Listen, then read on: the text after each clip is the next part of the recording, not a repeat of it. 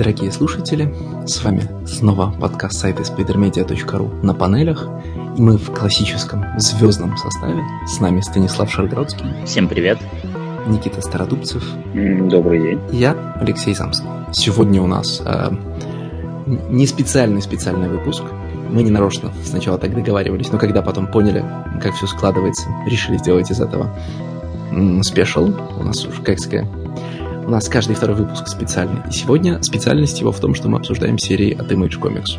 А, все они актуальные, все продолжают выходить. А, you heard it here first и все такое. Ну, как обычно, по одной заявке от каждого из нас и одна от слушателей. Никаких сюрпризов. Кроме, может быть, выбора комиксов. А, и в этот раз первая, первый комикс, который мы обсуждаем, это моя заявка.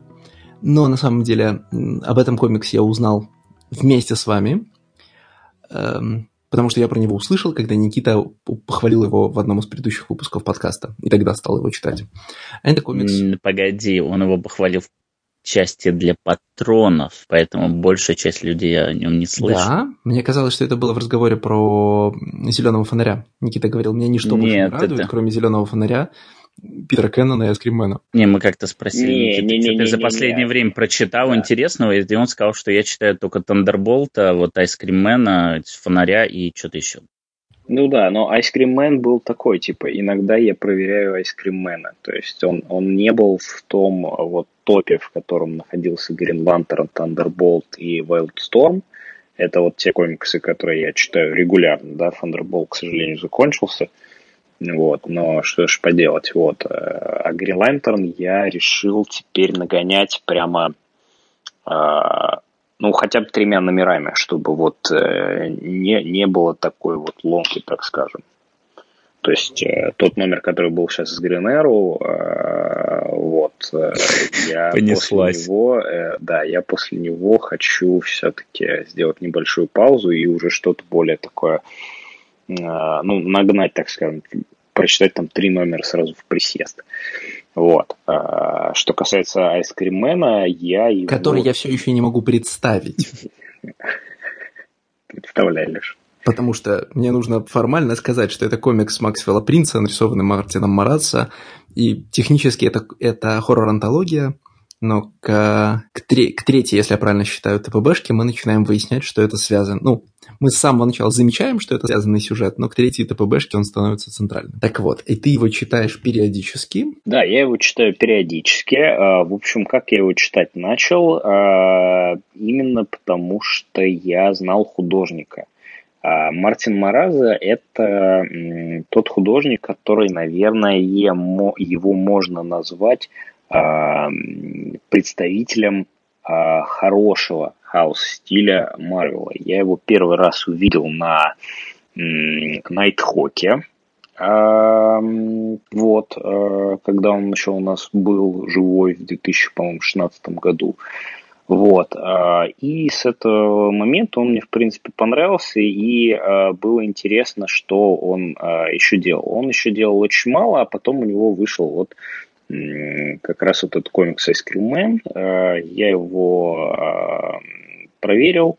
Но мы же Fly тоже, по-моему, обсуждали, да, уже? Да. В подкасте, вот. Ну, Fly э, это подкастная вещь, да, а, а вот с Ice Cream Man, соответственно, я его ну, начал за ним следить. И первый номер, в принципе, меня заинтересовал. Было понятно, что это будут такие разрозненные истории про американу и такую типа weird shit, которые будут объединены вот одним э, персонажем, вот этим вот демоном-мороженщиком, да.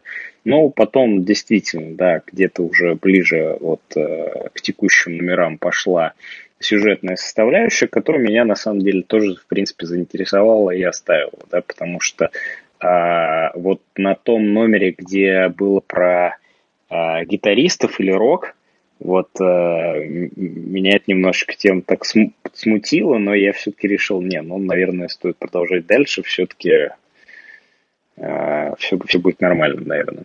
Э, которая была не про гитаристов рок, которая была, в принципе, про музыку. А, да, там, и это где про, да. про то, что он да, один хит да, сочинил да. и не может да, всю да, сочинить да, второй. Да, да, там и «Желтая субмарина» была, но и, я просто с большим сомнением отношусь вообще вот э, к такого рода историям, а именно про музыкантов в комиксах, да, и, ну, вы все знаете, да, мое отношение и, э, ну, по, по сути, к двум работам Гиллина, да, вот, Поэтому э, вот на этом, на этом номере я немножечко так хмыкнул, но продолжал дальше все равно. Меня, конечно, ты этот комикс продал словами комикс э, хоррор-антология, потому что я, как известно, люблю self-contained выпуски. В антологии самый простой способ их получить.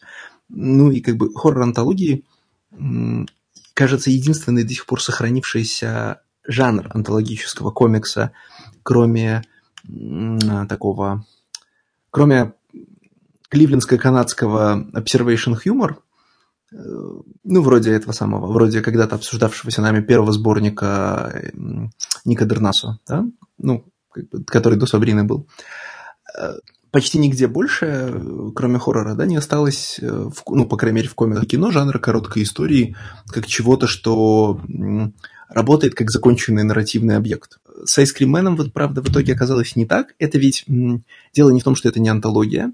Дело в том, что это не антология в значении сборник рассказов. Это э, сборник стихотворений, если угодно. Есть такое противное словосочетание, которым описывают некоторые комиксы и фильмы, tone poem, да, э, стихотворение, стихотворение про атмосферу. Да? Вот в большей частью выпуске Айскримена это именно оно у нас есть какая-то интересная формальная штучка или, какая, или какой-то другой нарративный гиммик, и основным содержимым, которое мы с помощью этого гиммика передаем, является настроение. Причем, по большому счету, в э, поздних номерах это настроение одно и то же. Поэтому не то, чтобы антология в моих глазах постепенно скисла, а, она все еще интересна именно как формальное упражнение, как эм, как белый стих в форме комикса, но я, конечно, ждал совсем другого. Ну, э, мы когда, э, когда я ее упомянул, там были только совсем небольшие, э, в общем, намеки на то, что существует какой-то конфликт между, между мороженщиком и ковбоем. Роландом вот. и Пеннивайзом. Ну, короче, для меня они мороженщик и ковбой. Я даже не буду помнить, пытаться помнить их имена на самом деле. Нет, я сейчас не имена их назвал, я сейчас назвал а, их ты назвал протообраза. Да, все, Темного да. стрелка и э, клоуна. Ну, да. ну, то есть это Кингус да, да, да. персонаж. Да, да, да. А, абсолютно согласен, да. Хорошо. Видишь, да, даже сразу, даже сразу не понял, что Роланд и Пеннивайз, да, это к чему совсем старею. Все, все в мемах от MCU теперь в голове. Вот. А, вот. А, были, в общем, совсем маленькие намеки, то, что между ними какой-то eternal конфликт происходит, да, и, в принципе, тогда воспринималось, что появление ковбоя, оно будет э, э, не в каждой истории, и оно будет просто, ну, в качестве такой иногда Deus Ex Machina появляться и как-то портить именно весь фан э, мороженщика. И, э, ну, то есть ничего не предвещало беды, что э, между ними есть какая-то история, что будут вдаваться подробно в эту историю, что между ними окажется они давно друг друга знают, у них там были семейные проблемы и так далее и тому подобное. И, ну да, вот разумеется, они родственники, но что еще могло произойти, что еще не, можно ну... связывать? Конечно, они родственники. Не, на самом деле, когда он первый раз появляется, там сразу как бы ну, я сразу понял, что это, типа, мой любимый концепт вот этих вот бессмертных сущностей, которые играют человеческими жизнями на протяжении всей истории, но он тут не совсем уместен, мне показалось. И вот когда третий арк был уже целиком и полностью про вот эти скачки во времени и про то, как развивались их отношения, в этом месте мне комикс прям совсем отвернул от себя в сторону. Потому что он, в принципе, нормально это работает как антология, ну, там достаточно исследуются стандартные темы современных страхов, психозов и как бы один номер, один вопрос, который всегда в начале номера задается. И, соответственно, потом пишется, вот, да, Леша говорит стихотворение, ну, какое-то даже не эссе, я не знаю, ну, какой-то очерк на эту тему. Просто вот, а бывает и так. И в конце панчлайн ты с, в общем, с достаточно определенным чувством удовлетворения закрываешь этот комикс и все, идешь э, по своим делам. При том, что, в принципе, э, Максвелл Принц старается как-то даже заигрывать с формой, старается какие-то интересные способы повествования. Там вот этот выпуск, где человек падает, и пока вот он летит с небоскреба, происходит еще пару параллельных линий. Это не супер новая штука, но это не самый заезженный прием. Вот. Или выпуск, где у, тебя есть три пути, и каждый путь ведет э, в конечном итоге к одному и тому же, но по-разному. И это интересно. То есть у тебя нет вот чувства повторения и э, там заезженной пластинки, что ты читаешь одно и то же, даже если про разные вещи. Нет, ты про разные вещи читаешь по-разному, и в принципе это нормально, но это нормально, пока ты читаешь действительно вот in one истории. Как только начинается вот этот вот закадровый глобальный арк, что есть какая-то обида, что их там дядя или отец что-то сказал, что там поменяло жизнь одного и пустил его по этой тропе. Ну да, генезис мороженщика, можно было без него обойтись на самом деле. То есть, смотрите, я сразу скажу, что мне нравится а, наличие конфликта между ковбоем и мороженщиком в этом комиксе, но мне абсолютно не обязательно было видеть именно генезис становления этого конфликта. То есть э, я здесь полностью соглашусь со Стасом, что здесь такие две вечные какие-то полу, полубожественные фигуры, они э, конфликтуют с друг другом, и э, в их конфликт иногда попадают совершенно, ну, вообще не знающие об их существовании люди. Это прикольно.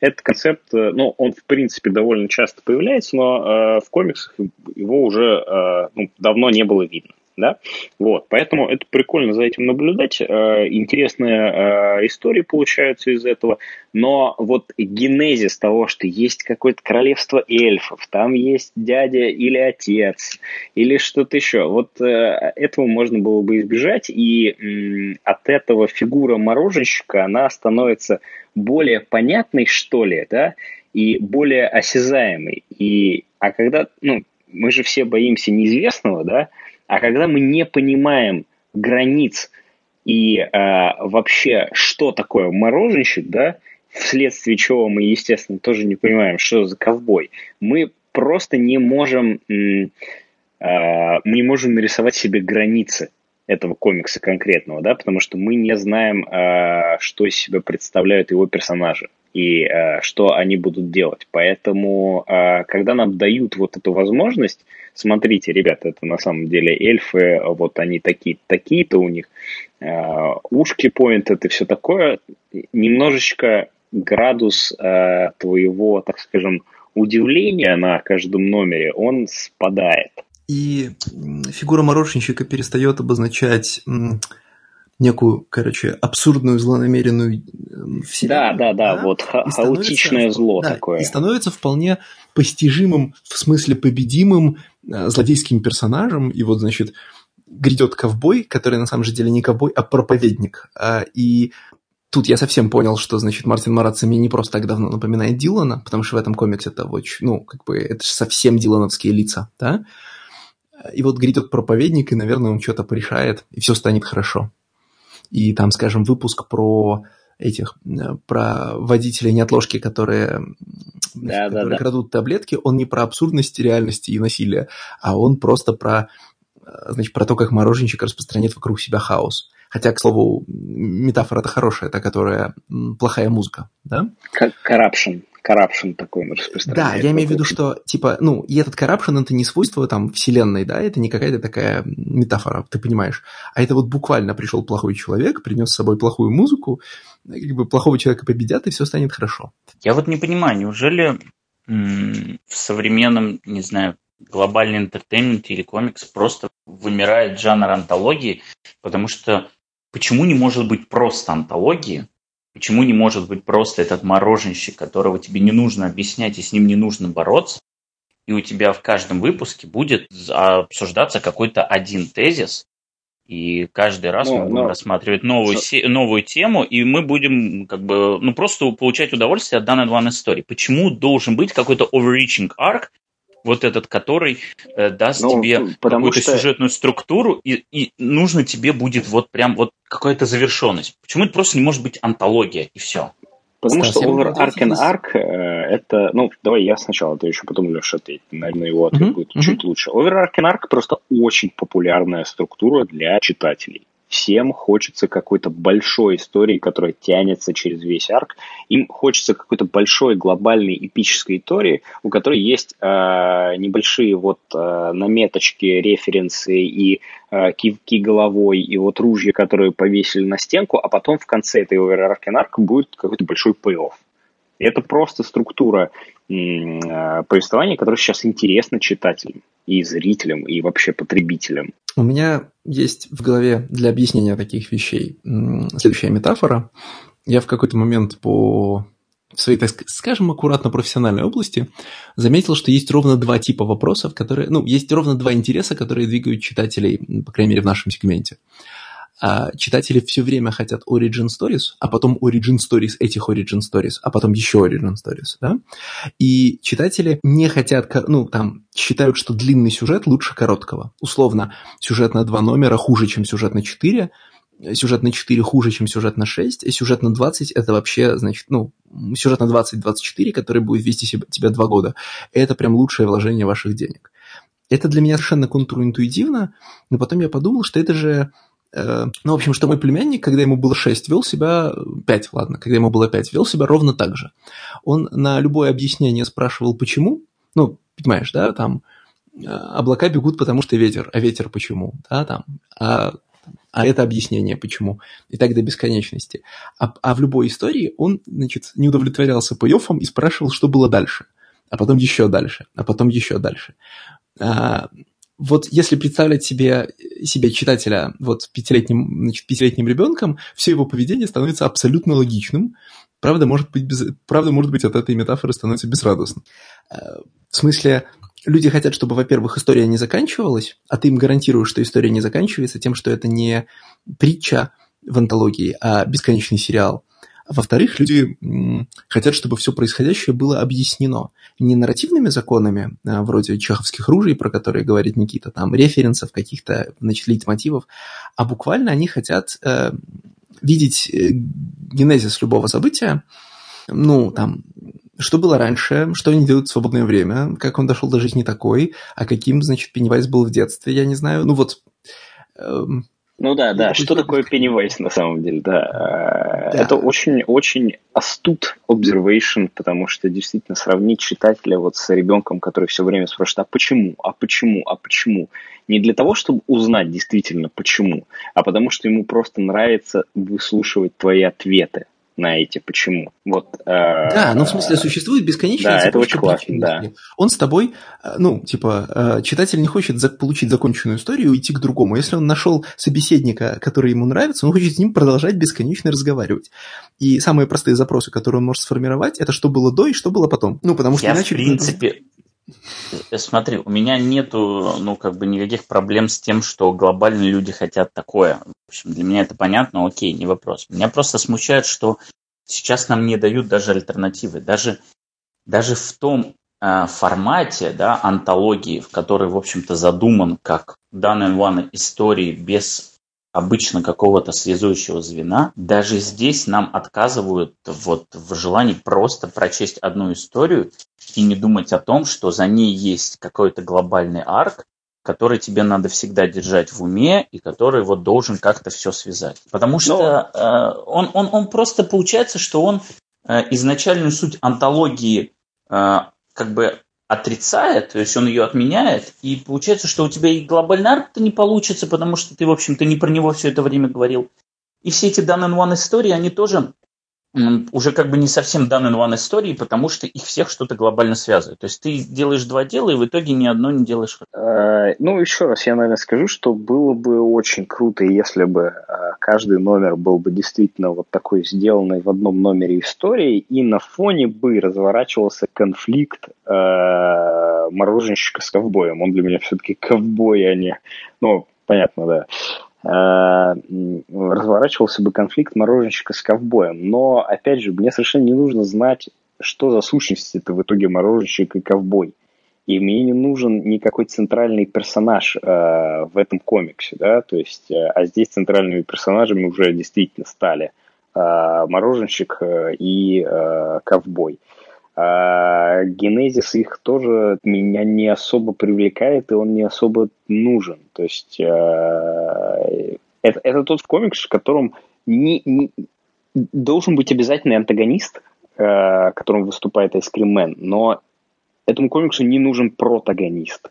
И ему не нужен э, персонаж, вот за которым мы как бы себя ассоциируем или рефлексируем вместе с ним. И, но здесь он появляется, к сожалению. Появляется, потому что все, это все еще комикс для широкого читательского круга, и широкие читательские круги назовут комикс, в котором нет позитивной силы, депрессивным и, как бы сказать, Э, беспросветным мраком. Да, беспросветным. То есть э, точно так же, как в последние годы значит, появилось, появился разговор про хоуп-панк, э, Никита наверняка в мемосфере сталкивался.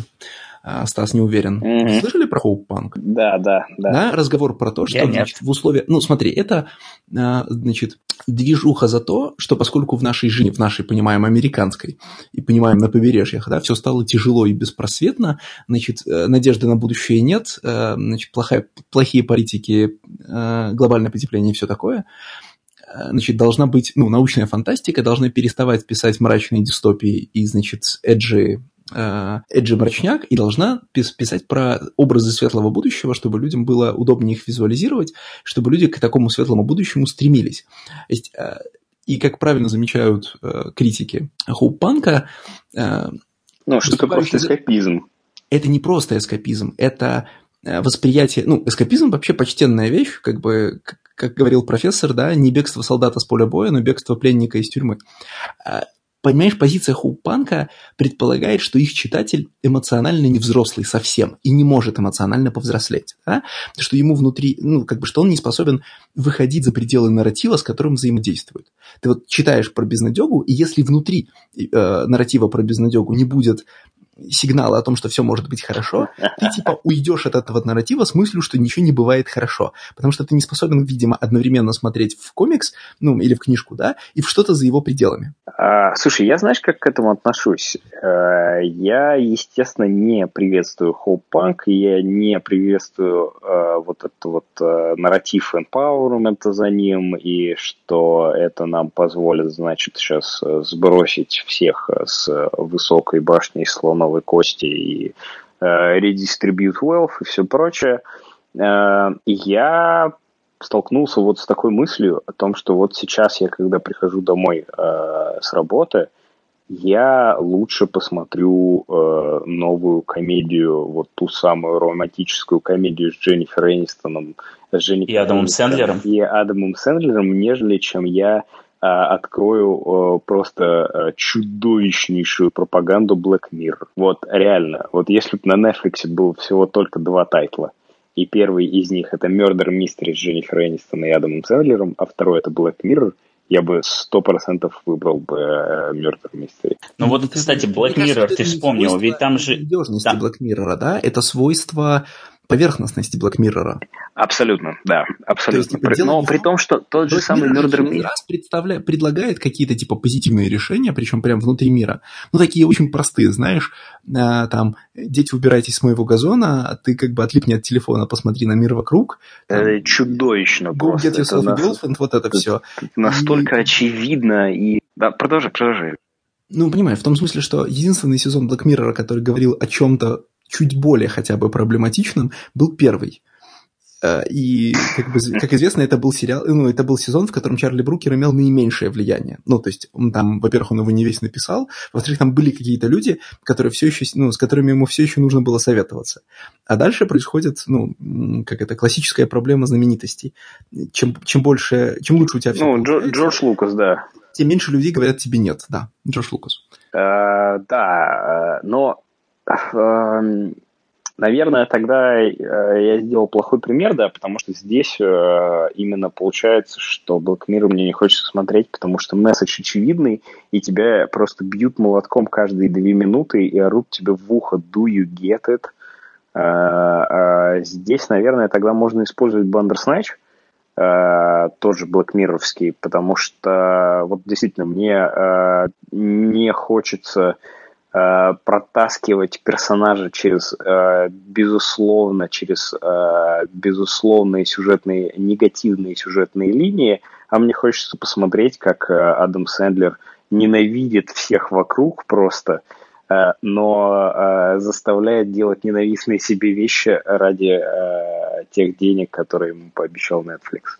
Вот вы вспомнили Black Mirror, и там ведь нету overreaching arc. Там, ну да, кстати, нет. Истории. Так, а в телевизоре все еще существуют нормальные антологии? И вот у меня вопрос, да, он как бы остается. То есть это уже проблема чисто комикс-медиума, что там нельзя уже без глобального связующего сюжета? Или это просто как бы какая-то самоцензура авторов, которые считают, что ну, самоцензура условно? Я тебе задам вопрос шире, который меня очень занимает в контексте Айскримена. Как эта ботва вообще выходит целый год? В смысле, э, мы так много говорим про то, что, значит, имидж серии должны активно промоутиться, авторы должны агрессивно рекламировать свою работу, значит, имейджевские серии должны показывать определенные продажи, иначе они закроются, да. На фоне всего этого у значит, Максвелла Принца, который, в принципе, из, известен, ну, я не знаю, он известен читателям нашего, слушателям нашего подкаста, потому что мы его уже второй раз обсуждаем, э, но, во, но во, в основном, как бы, в большом мире он практически никто как Слушай, говорит, да? вот... И, ты... типа, понимаешь, да, Никита, и, тебя, и ты при этом раз, раз в месяц или там раз в два покупаешь номера, половина из которых ничего не делает. На каждый эффектный номер про этих проводителей неотложки есть э, номер про похороны, четвертый, что ли, он, по по номеру. Ну, вот, значит, где? Да, да, да. Да, про друга покойного и отца покойного. И там, в общем, не происходит ничего. Ну, в смысле, помимо моей любимой присказки о том, что, значит, люди с британской выучкой уложили бы этот комикс в шесть страниц, Э, без потери смысла.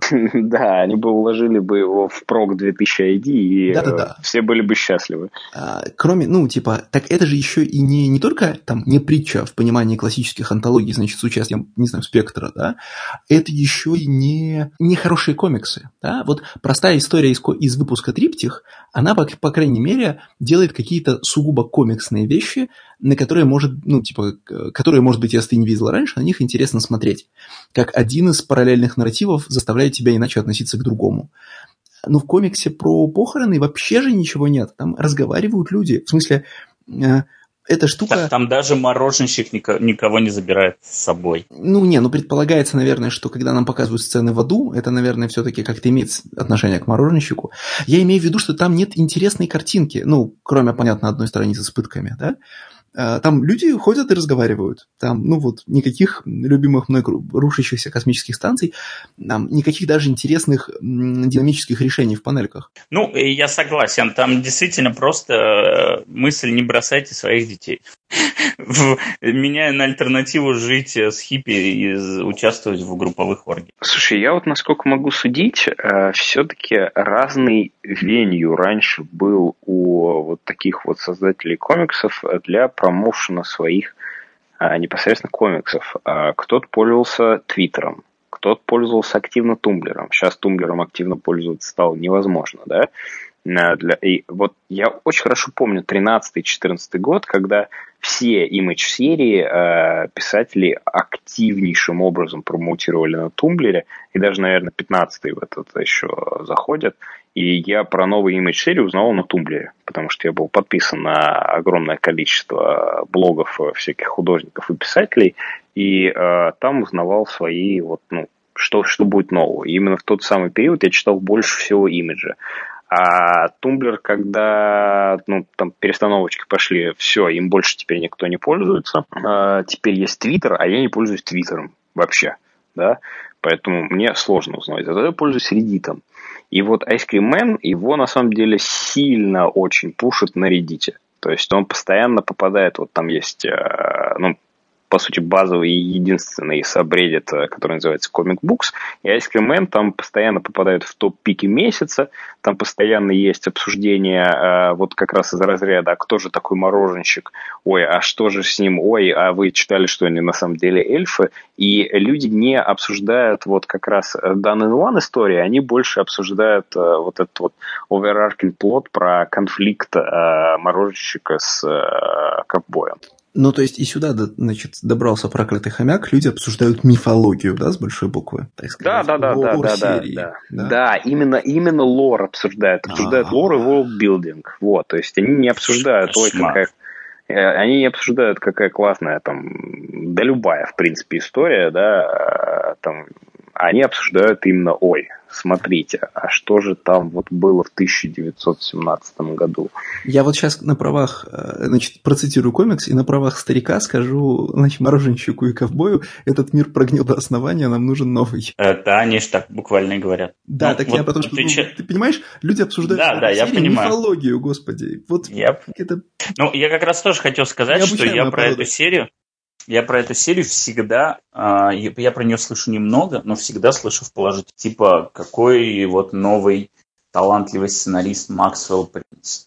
Какая вот хорошая серия Ice Cream Man. Я так понимаю, что у нее критика неплохая, я не изучал вопрос, но я предполагаю, учитывая вот какое-то глобальное Слушай, ну, мнение, сложившееся о ней в, вот при тех упоминаниях, когда я слышал, сейчас я договорю, а вообще вопрос, который ты задал, хороший, но он, безусловно, относится не к этой серии, а к четвертой серии, которую мы сегодня будем обсуждать, как эта бодяга выходит.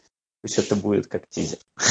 Но ведь он, ну, типа, к этой серии он тоже задаваемый. В смысле, типа, почему Максвелл Принц хороший сценарист? Типа, тем, что он стырил две фишки из Алана Мура, и у него там неплохие художники всю жизнь. Я думаю, что потому что он делает, э, потому что, ну, понимаешь, всегда вот ты когда смотришь, э, когда ты что-то читаешь, да, вот мы всегда делаем сноску на то, что было, да, вот мы э, рассматриваем серию условно в контексте, в разрезе всей истории, что вот есть у нас титаны, это для нас какое-то мерило, есть там, там ниже титанов, но тоже хорошая работа, для нас это мерило, и вот сейчас мы эту серию будем сравнивать с ними. Но это некорректно, ведь по-хорошему каждый читатель, когда берет, ну не каждый, я думаю большинство, они это сравнивают с тем, что сейчас есть на рынке. Вот какое есть предложение, по, кроме того комикса, который вот я сейчас рассматриваю. И в этом плане этот комикс, он действительно стоит особняком, потому что антологии у нас немного, антологии, которые вот данный One у нас немного, и поэтому на этом фоне вот Максвелл Принц выглядит с этим комиксом как что-то свежее, как что-то чего нету в других комиксах, и поэтому мне это интересно брать. Но э, по-хорошему ты, ты же можешь подумать о том, что, а может быть, раньше такое было, и то намного лучше, и действительно то будет намного лучше. Но так никто не думает. Вот я зашел в магазин, увидел 10 комиксов, и этот комикс выделяется. Я его беру. Слушай, ну вот э, Пока мы говорили про антологии, я подумал про существование книжных антологий, которых сейчас все еще, которых сейчас больше, чем когда бы то ни было, из-за того, что накрылось понятие антол... журнала антологии. Да? Раньше все выходило в каких-нибудь Weird Tales, Amazing Stories и всем прочем, да? А теперь, чтобы рассказы значит, э, доходили до читателя, должны выходить антологии, ну, переводя на русские рельсы, «Самая страшная книга 2016», «Самая страшная книга 2017» и так далее. И я подумал, где же у нас межавторские комикс-антологии, ну, кроме того, что они вообще раз в два года выходят, и, скажем, Максвелл Принстон впервые засветился именно в ней, в, в, этой, в неделю в библиотеке. Я не помню, чья она, имейджевская или даже DC-шная, что-то такое. И вдруг я понял, что все маленькие комиксы, которым место было бы в антологии, там 8 страниц, 10 страниц, они просто выходят в интернете и лежат там как бы на каком-нибудь тумблере в свободном доступе. То есть, когда ты приходишь в магазин и видишь антологию Ice Cream Man, она конкурирует в твоей голове не с Бэтменом на соседней полке, она конкурирует с кучей бесплатного стаффа, который есть в интернете. Ну, блин, ты идешь на сайт Эмили Кэрролл и получаешь там типа 10 очень крутых хоррор-комиксов. Вот Или был этот стадий комикс. Это хорошая логика и, опять же, это логичное размышление. Но я думаю, что все-таки это не совсем так работает, потому что ты ждешь, что во-первых, читатели продвинуты и следят за таким пластом, как э, комиксы, выложенные в сети, веб-комиксы и прочее, я думаю, что ну, то есть эту серию сравнивают в, в, по, по такому же формату, в котором она выпускается. Потом выходит синглами ежемесячно. Там, я не знаю, с другими сериями Image ее сравниваю. Вот так я ее и потребляю. Так я ее смотрю. Антологии, это просто, понимаешь, они загибаются вот прям... Вот, э, ну, есть несколько, да, каких-то антологий, которые более мейнстримные, да, вот Dark Horse Presents был долгое время, они его все воскрешали, воскрешали, и ничего. Вот сейчас Marvel попытался воскресить. Marvel Comics Presents, он вроде как выходит, но типа вышли последние релизы, и выясняется, что поход делать девятый номер, девятый, он уже все конечный. Это же Потому вот та что... самая Эл Юинга, да? Не, Marvel Comics Presents, там несколько э, серий есть, ну, несколько А, да, это там, где обложки Артура Адамса. Нет, а я вот только хотел вам сказать, а что слышно про вот эту хоррор-антологию, которой занялся Эл Юинг? Она вообще выходит, не выходит? Я как- как-то я видел один раз анонс. Я как-то видел один раз анонс, но вот э, после успеха Immortal Hulk Эл Юингу выдали антологию хоррор что он будет делать э, хоррор-антологию, которая вот как EC-шные комиксы. И вот я как-то видел этот анонс, а потом все пропало. Кто? Кто выдал? Какое издательство? Марвел. Марвел. Она называется Crypt of Shadows. Вот. Она выходит, не выходит. Я, я вообще не вижу ее никогда. Ну, я думаю, что она еще, наверное, не успела выйти. У Марвела последний антологичный, это вот их э, комикс на... Э, что там, Marvel Comics 1000, где у них 500 тысяч креативных команд, у каждой из которых будет по одной страничке истории. И, видимо, им так понравилось, что сейчас у них есть Marvel Comics 1001, где то ли они будут продолжать эти одностраничные истории, то ли они будут по другой одной страничке. Значит, Crypt of Shadows, это не, значит, э, я так и не понимаю, пошло ли она в серию, потому что прямо сейчас она на марвелском сайте, в смысле в их Digital Comics магазине называется One Shot. И это натуральные, значит, 23 страницы э, с Эллом Юингом и разными художниками. И я так понимаю, что да, приурочены они к 80-му аннуалу, э, в смысле, к 80-му а, юбилею. 80-летию да? издательства. А, и посыл был в том, что к 80-летию Марвел достает свои старые, значит, свои старые тайтлы, э, ну, понимаете, тех времен, когда еще фантастической четверки не существовало. И Crypt of Shadows, я так понимаю, что якобы один из них. Ну, они и... много чего доставят. А, они же не а, только... Ну, ну то есть, короче... Чего Где мои романтические комиксы? Где а, вот может, это, еще будет. про любовь, нарисованная Кирби. Ну, кто у нас там теперь вместо Кирби должен быть? Соли. Еще будет, еще будет, видишь? Не, слушай, подражатели Кирби-то, ну, подражатели, хорошо. А людей, которые могут работать в стиле Кирби, их два всего. Это Кейт Гиффин и Сциоли сейчас. Нет, Все, больше их нет. конечно же, это не должен быть стиль Кирби. Должен быть тот же диссонанс, что возникает я, я, я понял, да. ты узнаешь, что Кирби рисует О, да, слушай, все, да, я не сразу понял твою мысль, сейчас я ее понял. Спасибо, И это должен быть какой-нибудь э, этот самый, как его зовут? Блин, а кто это может быть? А, кто это тот, которого ты тащил сюда. Гоблина? Я думал, ты про тот комикс, который ты... Деодата? Нет, нет, нет. Я хочу... Типа, а, это полуперевариванная шутка о том, что значит, э, в современном мире с его градусом агрессии разница, э, значит, образ Кирби, который рисует историю про первый поцелуй, это должна быть история про One Night Stand, который рисует, э, рисует тот чувак с комиксом про гоблинов и нарезанные пенисы. Ну, в смысле... С такое? С такое? такое, конечно, да. Ну, это не про гоблинов, это орки. Это орки. Это орки. Да. Пожалуйста, как можно было так Ой, я старый толкинист, я помню, что орки и гоблины один народ. Так. Holy shit. Просто что за бласфемия вообще? Это, у Толкина это так, чуваки. Так, давай. Я думаю, что это верный индикатор. Просто.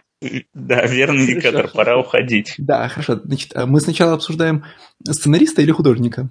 А, я имею в виду в следующей паре. А, ну, давай, давай мы все-таки жанрово перейдем, и поэтому сценариста. Да, ну так вот, значит, а, последующие 50% подкаста мы будем обсуждать разных авторов комикса Чу, и начнем мы с э, сценариста, с Джона Леймана, который вместе с великим, великим не сдерживающимся художником Афучаном делает космический, значит, Э, делает свой, свой стартрек, э, значит, свой стартрек с Блэк Джеком и мерзавцами, который называется Outer Darkness. Да. Вот мы опять разговариваем это, про стартрек, я в своей тарелке. Это, это ну, просто сейчас такое э, небольшая вводная. Это не первая работа э, Леймана после Чу. Вообще, в принципе, Лейман на самом-то деле много чего пишет, просто э, все остальное у него не стоит особого внимания. И многие э, скажем так, читатели, которые открыли для себя Леймана на Чу, они вот начали изучать его другие работы, а они там на всяких Марвелах, э, там комиксы типа там Ануал какого-нибудь, не знаю, All New X-Men, еще что-то в таком духе. Вот, Лейман там писал комиксы про Годзиллу, э, и, в общем, они все неинтересные, поэтому... Я в какой-то а, момент целенаправленно для того, чтобы потом притащить его в подкаст, читал комикс «Элеонор и Цапля», и он тоже никакой. И вот ну, он, он нас, вот там происходит то, чего я боялся, это практически чу, но про другую тему. Мы сегодня про это еще, понятно, будем говорить. Но ну да. Вот Outer Darkness это другой комикс, да? А Eleanor and the Egret это тот же самый комикс, только не про еду. Ну, э, потому что тот же самый комикс про Чу, про Чу, это должен был быть э, Левиафан, который он анонсировал с Ником Питарой. То есть у них одновременно было анонсировано два проекта, которые оба как бы как Чу, но не Чу. Это Farmhand э, Гиллари, а, соответственно, э, Лейман э, запустил Левиафан, который он запустил с Ником Питарой. Но если Farmhand пошел, потому что Гиллари полностью контролирует процесс и сам все делает, то Левиафан заглох, потому что Ник Питара, ну, он, во-первых, медленный, во-вторых, наверное, он это просто предположение, я не слежу, но есть предположение, что он не самый, а, скажем так, не то что а, ответственный и не то что приятный в работе, но э, появляются подозрения, что, возможно, Manhattan Projects простаивают в том числе из-за того, что что-то как-то не договорились с Питарой. И потому что Левиафан, он вышел то ли два, то ли три номера и исчез из э, каких-либо анонсов.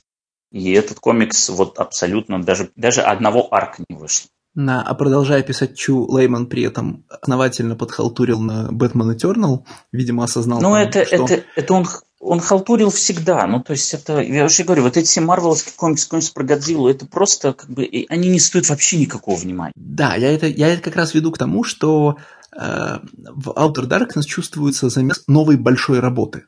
В смысле, что это не еще один комикс, да, и не да. Оди, од, и не еще одна история в череде проектов, которые автор хочет сделать в жизни. А, вот складывается по, и по опломбу, и по уверенности, с которой Лейман э, ведет работу, складывается ощущение, что вот он просто не хочет до конца жизни быть автором Тю и делает второй большой замах. А потому что иначе, ну, понимаешь, на, на, на, на все, все верно. Я, сценарист я... Чу и пятый сценарист Бэтмен Eternal.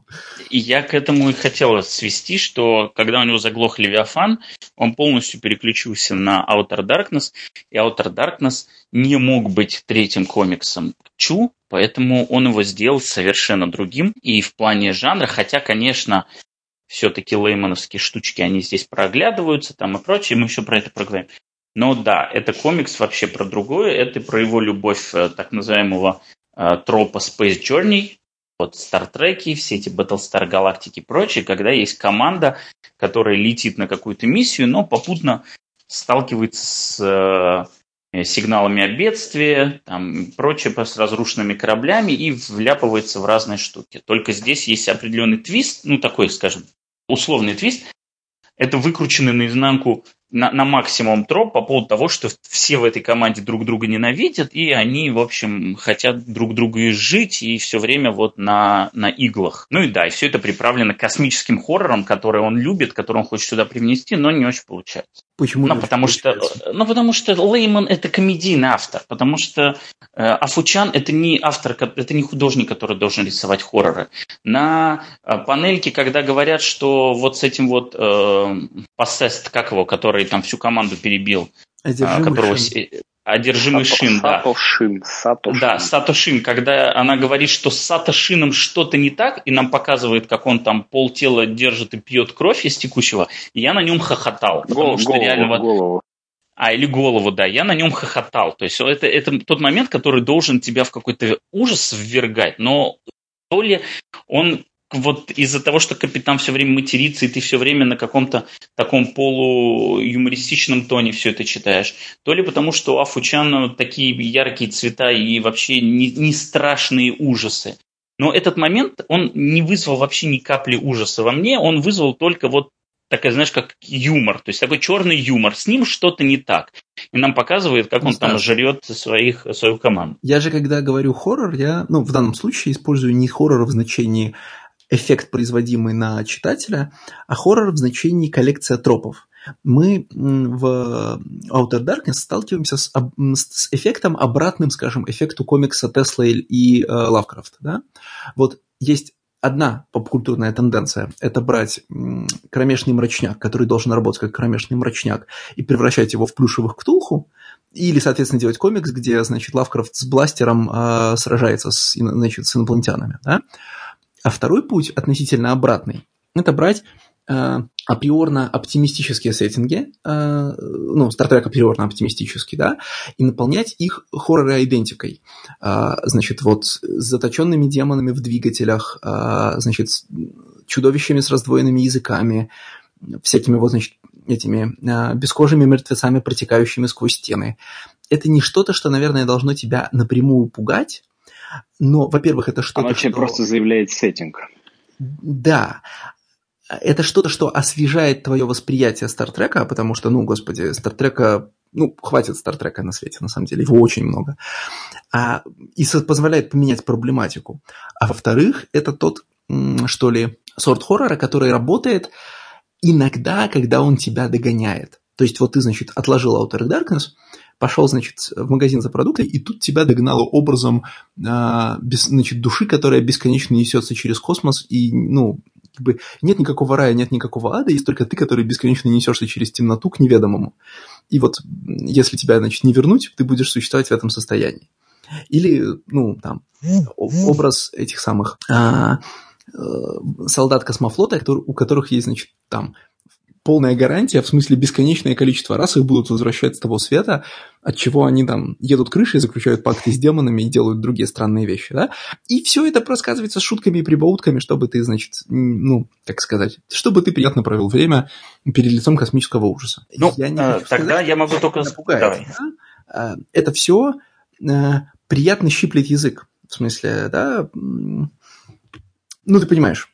Я, э, смотри, э, я, я понимаю, о чем ты говоришь, да, просто как бы, как сказать, э, у нас, наверное, просто разные ожидания или разные вкусовые предпочтения, когда речь идет о хорроре, и мне просто вот хоррор и та самая хоррор-идентика не очень интересна. Я не против нее, я не против хоррор-тропов, но я все-таки привык в хоррор идти за ощущениями. Поэтому, когда автор говорит о том, что я делаю Trek, но при этом я вот люблю экзистенциальный ужас, космический хоррор, я все-таки представляю скорее Неймлиса какого-нибудь, чем вот Outer Darkness, да. Если бы он не говорил про то, что он серьезно намерен вот делать эту инъекцию хоррора, или, по крайней мере, объяснил бы на стадии своих, э, скажем так, планов, что это нет, это будет все тот же самый веселый э, комикс, но просто вот мы, у нас тут будут не просто какие-то инопланетяне, а у нас тут будут вот хоррор-тропы, и, в общем, не ждите каких-то ощущений. Я бы вообще никаким образом брови не повел бы, окей, все, нормальные, хорошие намерения, давайте делать. В принципе-то я сейчас к этому нормально отношусь, просто, ну, наверное, ожидания у меня были какие-то другие, хотя, опять же, что можно было ожидать, все-таки Афучан, еще раз, это не художник хорроров, как бы я к нему хорошо не относился, это не тот жанр, в котором он хорошо себя уверенно чувствует. По крайней мере, в том понимании, вот в моем понимании хоррора, который должен на тебя производить негативный и вот такой ощущение дреда, да, вот это вот страха какого-нибудь. Ну, а Фучан и Джон Лейман в этом смысле и не э, авторы мрачника в значении не хоррора, а вот той деконструкции Стартрека, которой они занимаются. Ведь по-хорошему значит, образ стартрековского мостика, где пер, значит, желающий убить капитана первый помощник ледяным голосом говорит «капитан на мостике», а капитан точно, ну, а ты понимаешь, что когда капитан входит на мостик, тоже ничего хорошего не будет, всех просто обложат, кого-нибудь выгонят, кем-нибудь пожертвуют, и проблема не будет решена, потому что, ну, э, потому что капитан не готов отвечать на сигналы СОС, значит, думает о своей выгоде, одержим там мертвой женой, значит, все это должно тебя, по идее, если Она ты... не жена. Э, да, не жена. А, как, бы, мертв, как это, мертвая женщина Кристофера. Возлюбленный. Да, извините. Возлюбленный. И, кстати, да, значит, коллизия с этой возлюбленной, она тоже такая брутальная. Ну, в смысле, что... Да. А, значит, это смешно, это брутально, но смешно. Это натурально, как вот как, когда ты мне подарил прекрасную фразу Никита, перефразируя его, не твоего папки, это Стартрек, да? А, и, и ни Лейман, ни Афучанта на самом деле не, ну, как бы не намерены тянуть эту штуку в серьезную сторону, а, и у них получается, ну, такая комедийная серия про, непро, про неприятных людей. Но что важно, что она все еще остается хорошим а, назовем это развлекательным комиксом, даже если ни Стартрек, ни хоррор тебя не привлекают как, ну, как э, самостоятельные такие гиковские эстетики. То есть это комикс, который можно читать, если тебе плевать на Стартрек. Я знаешь, что получается? Я как раз у такой. Них, у них получается Adult Swim Э, вот особенно это как раз... Э, да, да, да, сто процентов. Да, вот прямо Рик и Морти. Ну, в смысле... Да, именно так. Именно. Да. У них, у них получается Adult Swim Star Trek, и это вот, э, что меня на эту мысль сейчас натолкнуло, это вот ты сейчас только что про возлюбленную говорил, там есть момент, когда вот этот демон в двигателе ему э, превращается женой, и мы вот сейчас думаем, что э, о, окей, сейчас он его выпустит или, э, или э, все-таки даст ему душу поесть, и э, капитан говорит, ты что, думал, что я действительно такой тупой, что попадусь на это? И ты такой, да, да, это, это не твоего папки Star Trek.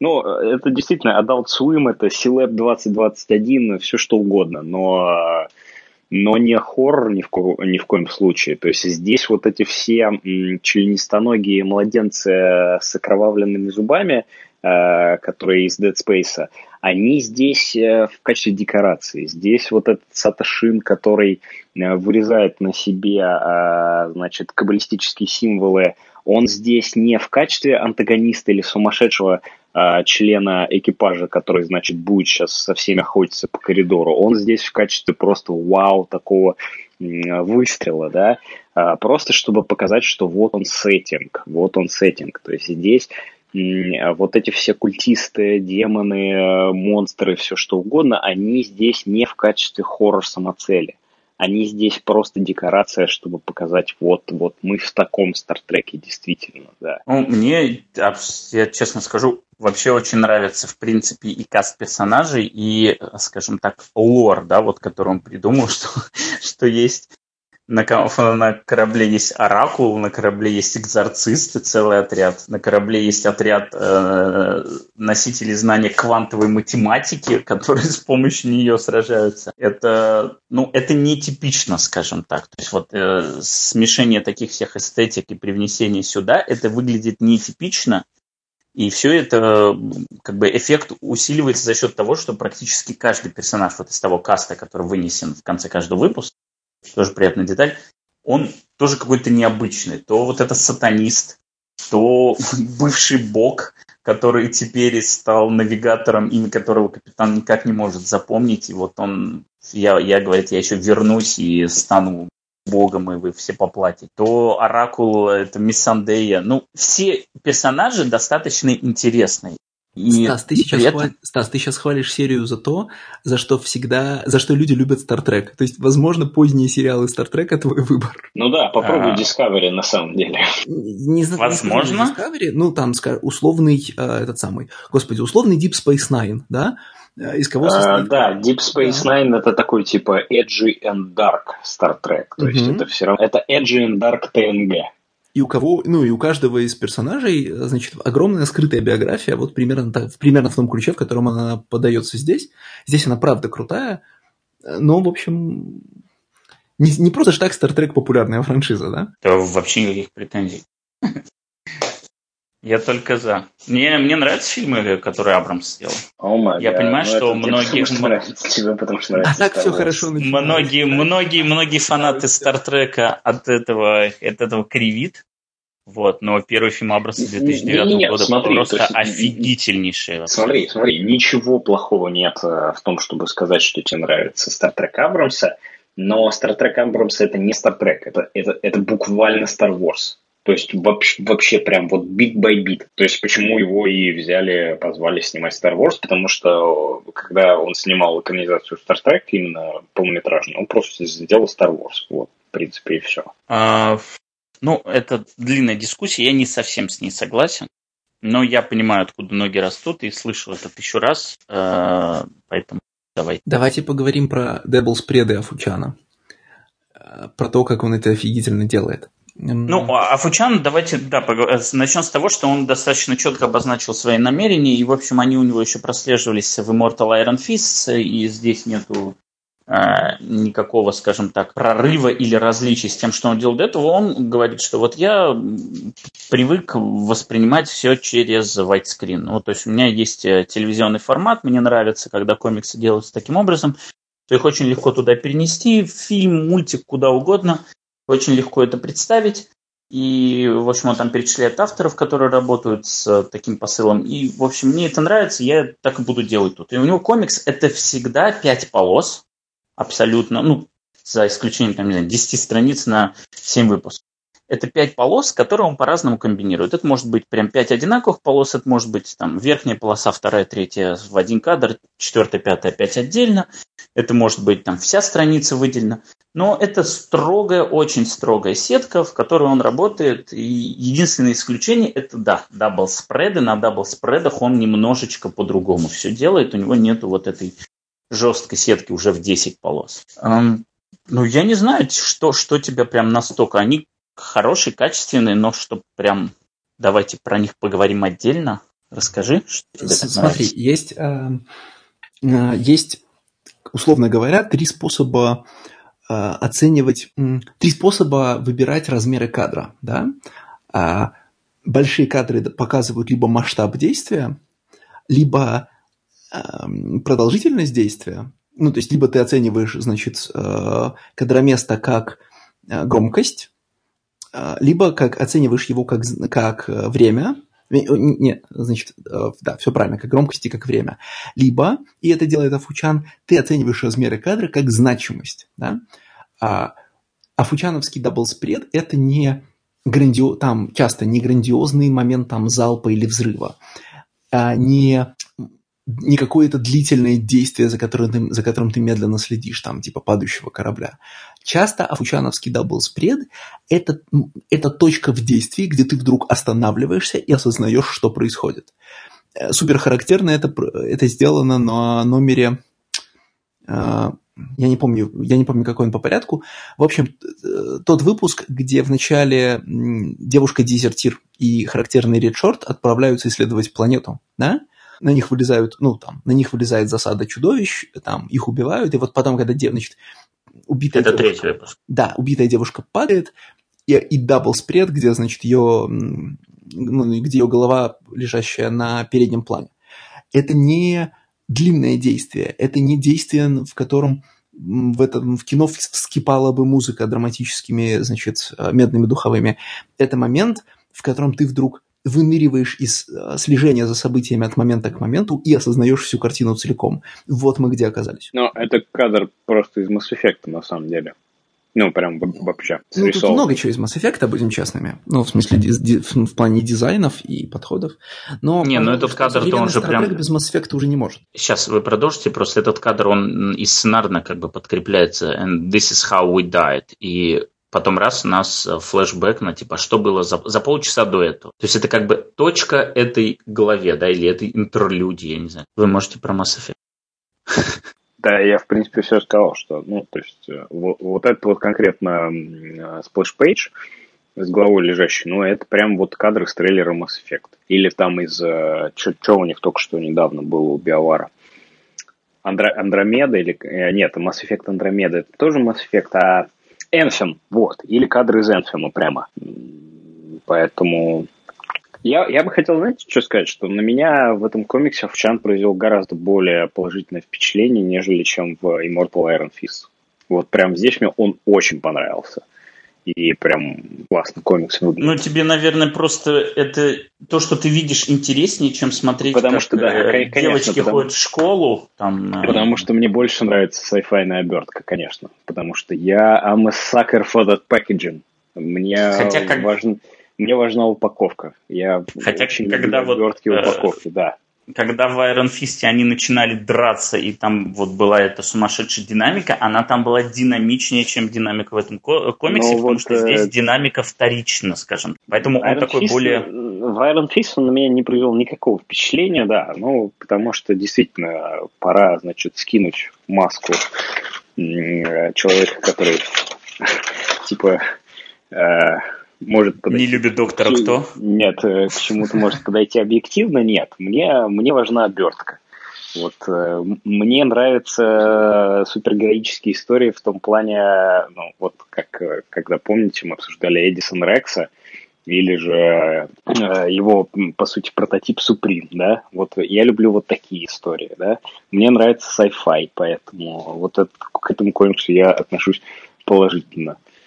Мне нравится фэнтези тематика, поэтому вот э, к фэнтези комиксу я уже, скорее всего, буду пре, а, предрасположен. А тут есть все, что тебе нравится. То есть, да, а тут, а тут и фэнтези, и неприятные да, люди. Да, да, тут есть прям вот все. Но э, понимаешь, что еще, что еще в этом комиксе меня, так скажем, меня смутило? Лучшее, оно ведь враг хорошего. И вот Outer Darkness — это хорошее, но из всех его составляющих э, все его составляющие – это представители, так скажем, лучшего. И вот, э, чтобы увидеть членистоногих младенцев, я лучше пойду в Dead Space поиграю. Чтобы увидеть э, вот такой полукомедийно-полусерьезный бантер между членами команд, окей, я лучше посмотрю Силаб 2021, да, чтобы все-таки вкусить вот этого сайфая, но может быть чуть более жесткого. Ну да, я даже, наверное, Mass Effect запущу. Вот, поэтому э, Outer Darkness мне, безусловно, в этом выпуске очень понравился но читать, продолжать я его, скорее всего, не буду. А какие там планы-то глобальные? Потому что Лейман везде говорит о том, что первый арк – это первая половина первого сезона. Значит, сезон, как это сейчас принято, это 12 выпусков.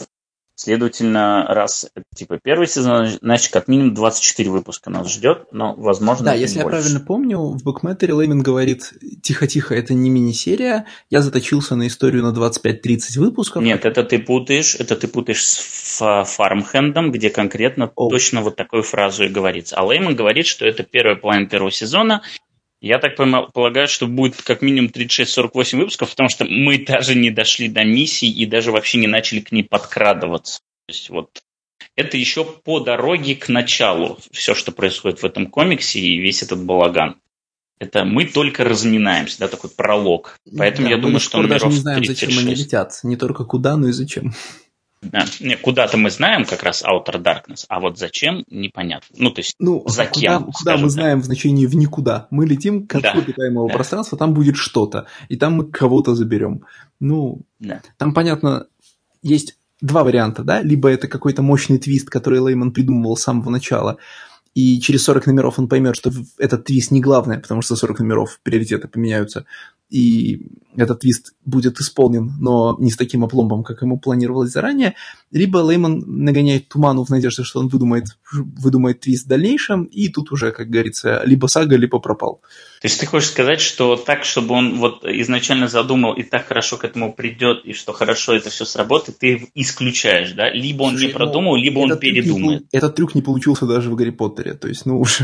А там была супер заряженная аудитория и супер контролируемый автором процесс невозможно предсказать, мне кажется, невозможно предсказать, какой твист будет хорошо работать через пять лет. Да? Э, ну, например, через пять лет. За это время читатели э, срастаются с персонажами твоей серии, в них проявляются приоритеты, ты сильно меняешься как человек. И запланированный, значит, запланированный в районе первого номера твист, он просто может не работать до такой степени. Ну да, так скажем, культурная обстановка может измениться.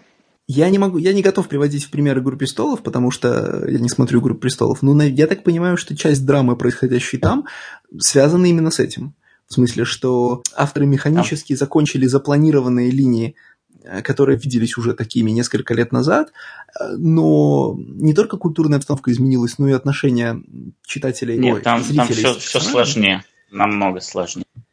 Ну, конечно, когда что-то было просто с великим сериалом «Игра престолов». Конечно. Нет, дело, ну, дело не в этом. Там просто достаточно сложный процесс, почему все вот так изменилось по два сезона, и что это было нарушение, скажем так, привычного пути повествования в угоду того, что окей, нам надо это сделать за 13. Вот неважно, где мы сейчас находимся, нам надо через 13 серий оказаться там, хотя, чтобы прийти туда, нужно не 13, там, а 30 серий условно.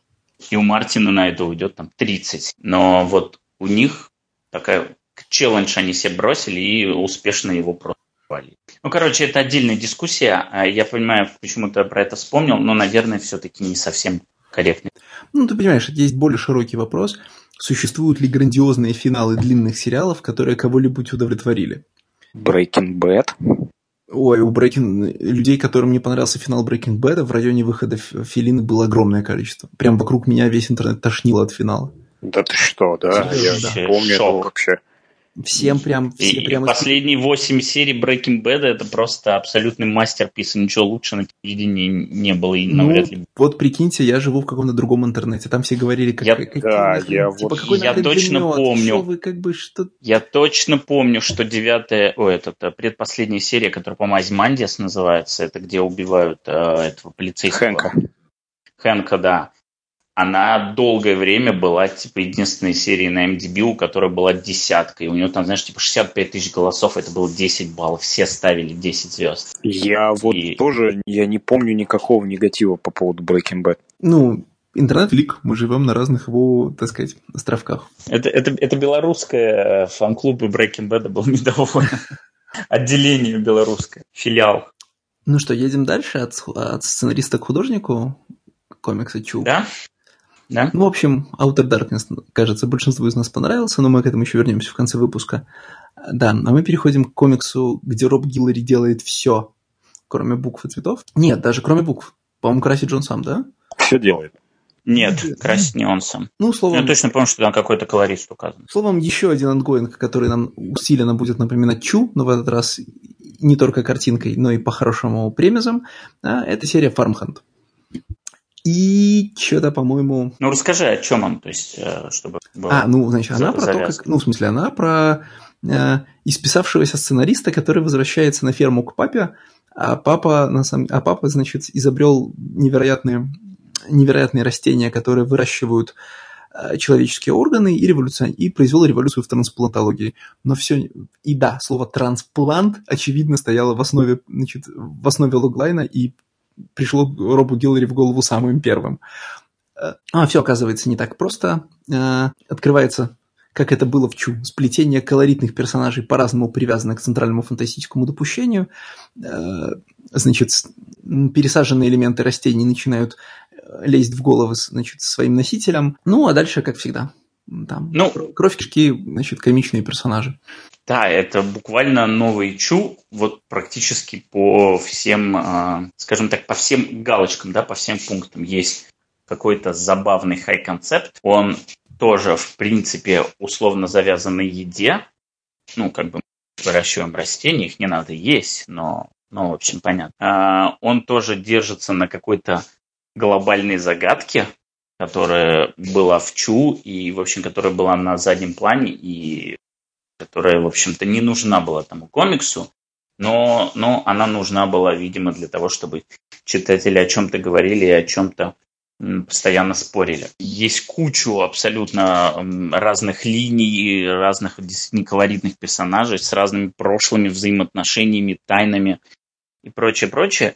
Ну и самое главное, что Роб Гиллари, который, в общем-то, не сценарист, он художник. И это тот художник, который мне нравится. Мы про это отдельно поговорим, про то, какой он художник. Он, очевидно, что как сценарист очень много он нахватался у, Гилла, у Леймана, притом Леймана вот времен Чу. То есть здесь практически незаметна подмена, потому что все эти штучки, которые активно использовались в Чу, они здесь э, тебе постоянно повторяются, а, там, начиная от э, резких смен сцен, от каких-то шутливых панелек, да, вот типа упоминается, а как это могло пройти через охрану, и там meanwhile нам на панельку показывают, что на охране там чувак спит, и ему абсолютно пофиг. Э, или что там про тебя говорят, и раз нам панельку показывают, что про тебя говорят там и что про эту ферму говорят. То есть э, такие очень забавные комедийные перебивки. Э, шутливый монтаж есть про то, вот как дети пришли на ферме работают, или как им теперь там в новой школе, или, я не знаю, там сотрудник говорит, что это мой первый косяк за год, и говорит, ты что, обалдел? И нам тут же показывает нарезку того, как он до этого накосячил. Это все, что было в Чу, суперактивно использовалось, в общем, за что он был любим. И это перешло сюда. Ну и главное, это клиффхенгер. Вот здесь абсолютно чушные клиффхенгеры. Вот, извините, как это звучит чушные, но это сто процентов клиффхенгеры Чу, когда они не совсем про то, что нам до этого рассказывали. То есть у нас идет выпуск, он идет про одно, а потом в конце клиффхенгер, который как бы out of the left field, да, вот он из ниоткуда, и он такой типа нифига. То есть это всегда клиффхенгер, затравка даже не на следующий выпуск, это затравка на будущее.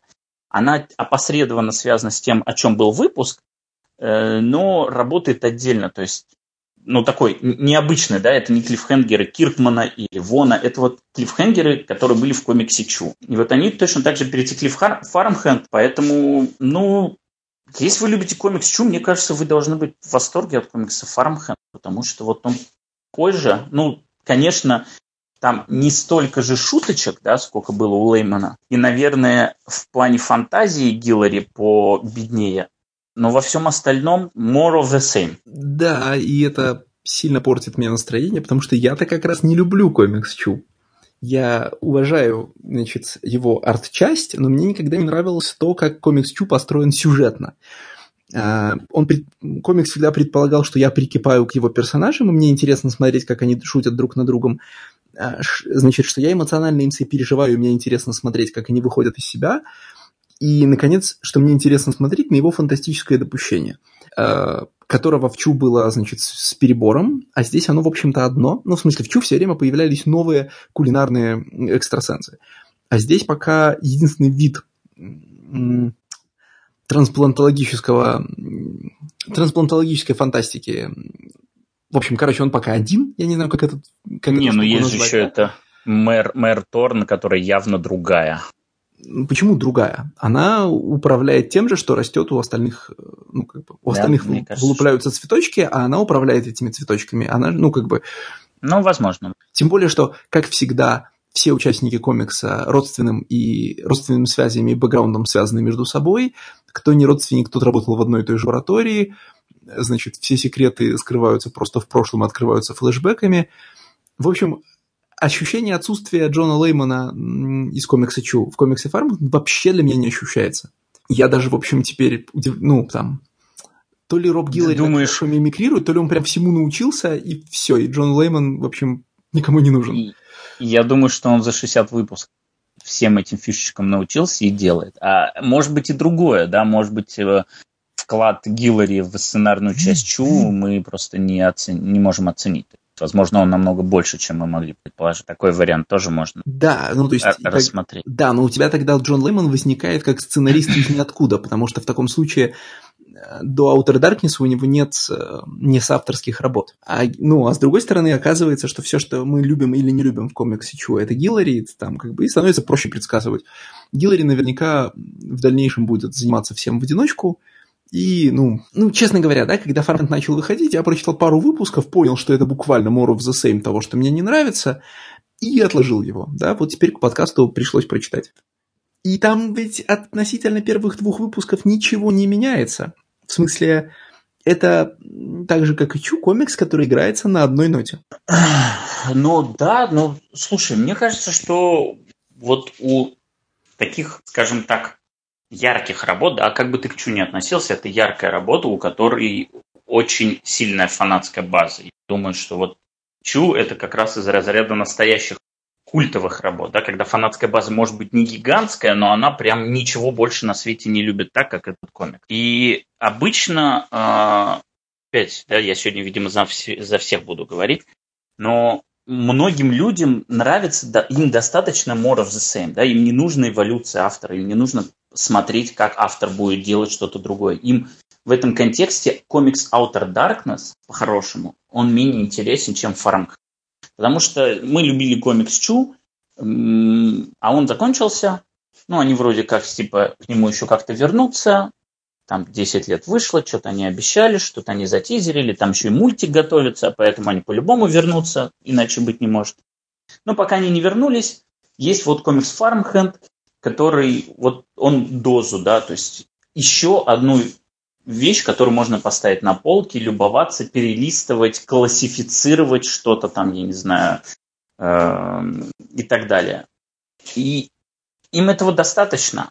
А Гиллари явно он вот от от Чу не отошел, он не устал от него. Возможно, а он прямо, устал от того, что его... Ты тем, что делает Гиллари? Ну, то есть а... я не а. отрицаю, что он хороший художник, но не в этом смысле он, в общем, художник одной ноты, да? У него да, да, да, да, да, и характерные эмоции этих персонажей. Да. Есть, я не готов ни Чу, ни Фармхенд перелистывать, чтобы посмотреть на картинки. Ну, ты понимаешь, в чем фишка и Чу, и Фармхенда? В том, что Гиллари супер любят в кадры выкладывать миллион разных деталей, на которые ты не обращаешь внимания. Начиная от надписей на чашках, типа, а на восьмой день кофе. Ну, блин, банальная шутка, но она есть на этой панельке, и еще через две панельки будет аналогичная шутка. Надписи на э, каких-то вывесках, на футболках, где-то на заднем плане кто-то там что-то делает. И вот, вот эти все мелочи, э, ну, за это в том числе Гиллари и любим. Я не говорю, что Гиллари там в топ, там, он даже не топ-30, да, моих любимых художников, но это тот рисунок, которого мне больше, я нигде не могу его получить, да, вот я практически любого художника, можно сказать, вот есть похожие на него. Погоди, но ты Поэтому только пока... что похвалил его не как художника, а как автора шутеечек, причем текстовых. Не всегда Поговори все-таки о том, говорю. в чем прелесть его как художника. Э, нет, про это я еще поговорю. Я э, просто отвечаю... А, ну хорошо, ладно. Если мы переходим к Гиллари уже как художнику, то, ну, вообще мне в принципе нравится весь его стилизованный вот этот мультяшный рисунок. Вот мне нравится, что он такой один. Мне, я к этому вел, что есть художники, которые могут нравиться, но пока они не работают, ты всегда сможешь найти какие-то сахарозаменители, и ты где-то как-то его увидишь. Да, это будет не так хорошо, как оригинал, но, в общем-то, тебе этого будет достаточно да, для того, чтобы спокойно дождаться, когда твой любимый художник что-то новое сделает. Вот Дилей в этом плане, у него нет сахара заменить. У него достаточно яркий и уникальный стиль, который, да, он может либо очень нравиться, либо нет. Наверное, кого-то он оставляет равнодушными. Э, мне в это сложно поверить, но вот ты говоришь, что, наверное, это как раз такой случай. У него очень бедные бэкграунды. Вот эта неинтересная заливка градиентом. Но это все следствие того стиля, который он выбрал, потому что главное у него персонажи, то, как карикатурно он их рисует, и богатая мимика. Вот мимика у Гиллари просто шикарная, и я за это его люблю, и поэтому мне нравится очень рисунок, насколько вот всех персонажей корежит от происходящего. Мне это нравится. При этом есть, безусловно, какие-то совершенно кринжовые моменты, типа того, как Гиллари рисует иногда детей. Там я не знаю, если помните, в первом или во втором выпуске есть на экскурсии подходят дети, которые говорят, что, типа, мой папа сказал, что твой дедушка дьявол, и спрашивают, типа, вам сколько? Мне семь, а мне будет скоро восемь, и там, ну, натурально карлики нарисованы, то есть взрослые абсолютно люди, просто низкого роста. То есть у них взрослые лица, а они говорят, что им 7-8 да, да, лет. Да. Там в первом и номере говорят, сколько просто... лет мальчику, да, типа, что ему 6, да. а сестре 9.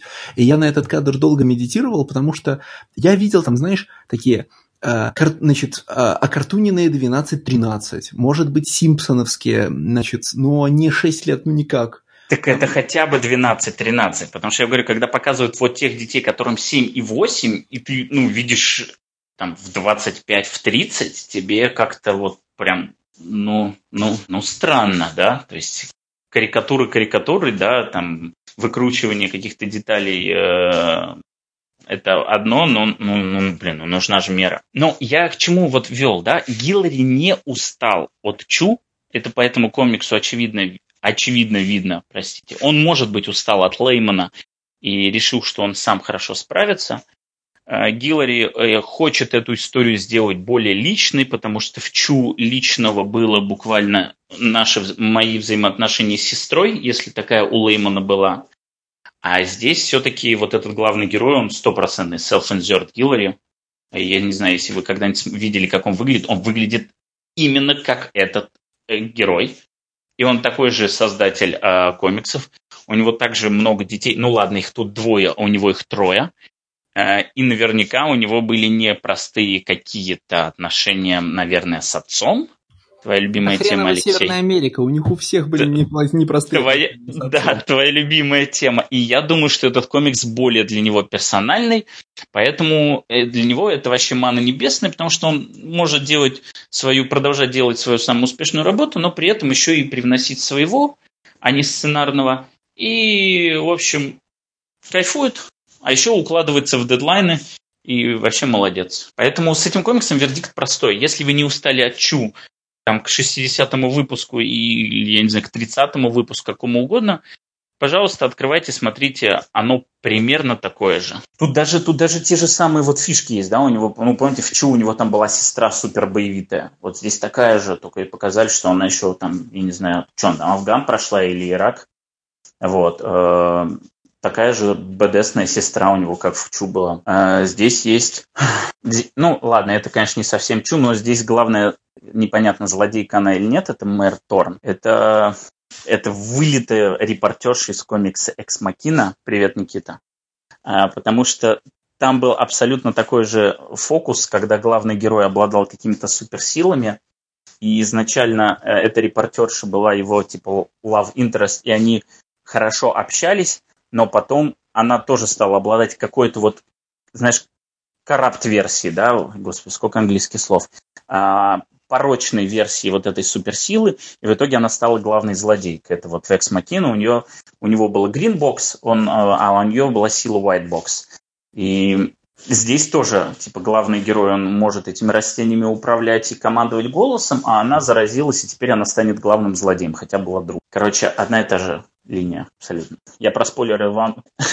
Эксмахин это был, конечно, классный такой пинг, чтобы вернуть меня в дискуссию. Uh, спасибо, Стас. Но uh, здесь все на самом деле очень просто. Farmhand — это самый буквально неинтересный комикс, который мы сегодня обсуждаем. Он неинтересен uh, буквально всем, потому что, во-первых, это действительно тех же шейда побольше, что и Чу, то есть э, разницы между двумя этими комиксами она минимальна. И э, по нашему отношению да, э, к тому, э, что мы можем про этот комикс вот рассказать, это тоже достаточно очевидно и для всех слушателей, и э, для нас самих. Да. Стасу этот комикс, безусловно, нравится, потому что ему нравится Чу. А, Леше этот комикс не нравится, но он уважает, в принципе, вот как Body of Work и Чу, и Farmhand. А мне, э, я считаю, что вот Чу и Фармхенд, они должны существовать, потому что это комиксы, которые будут популярными, которые будут тянуть лямку издательства, но мне не нравится их э, читать я, в принципе, не собираюсь.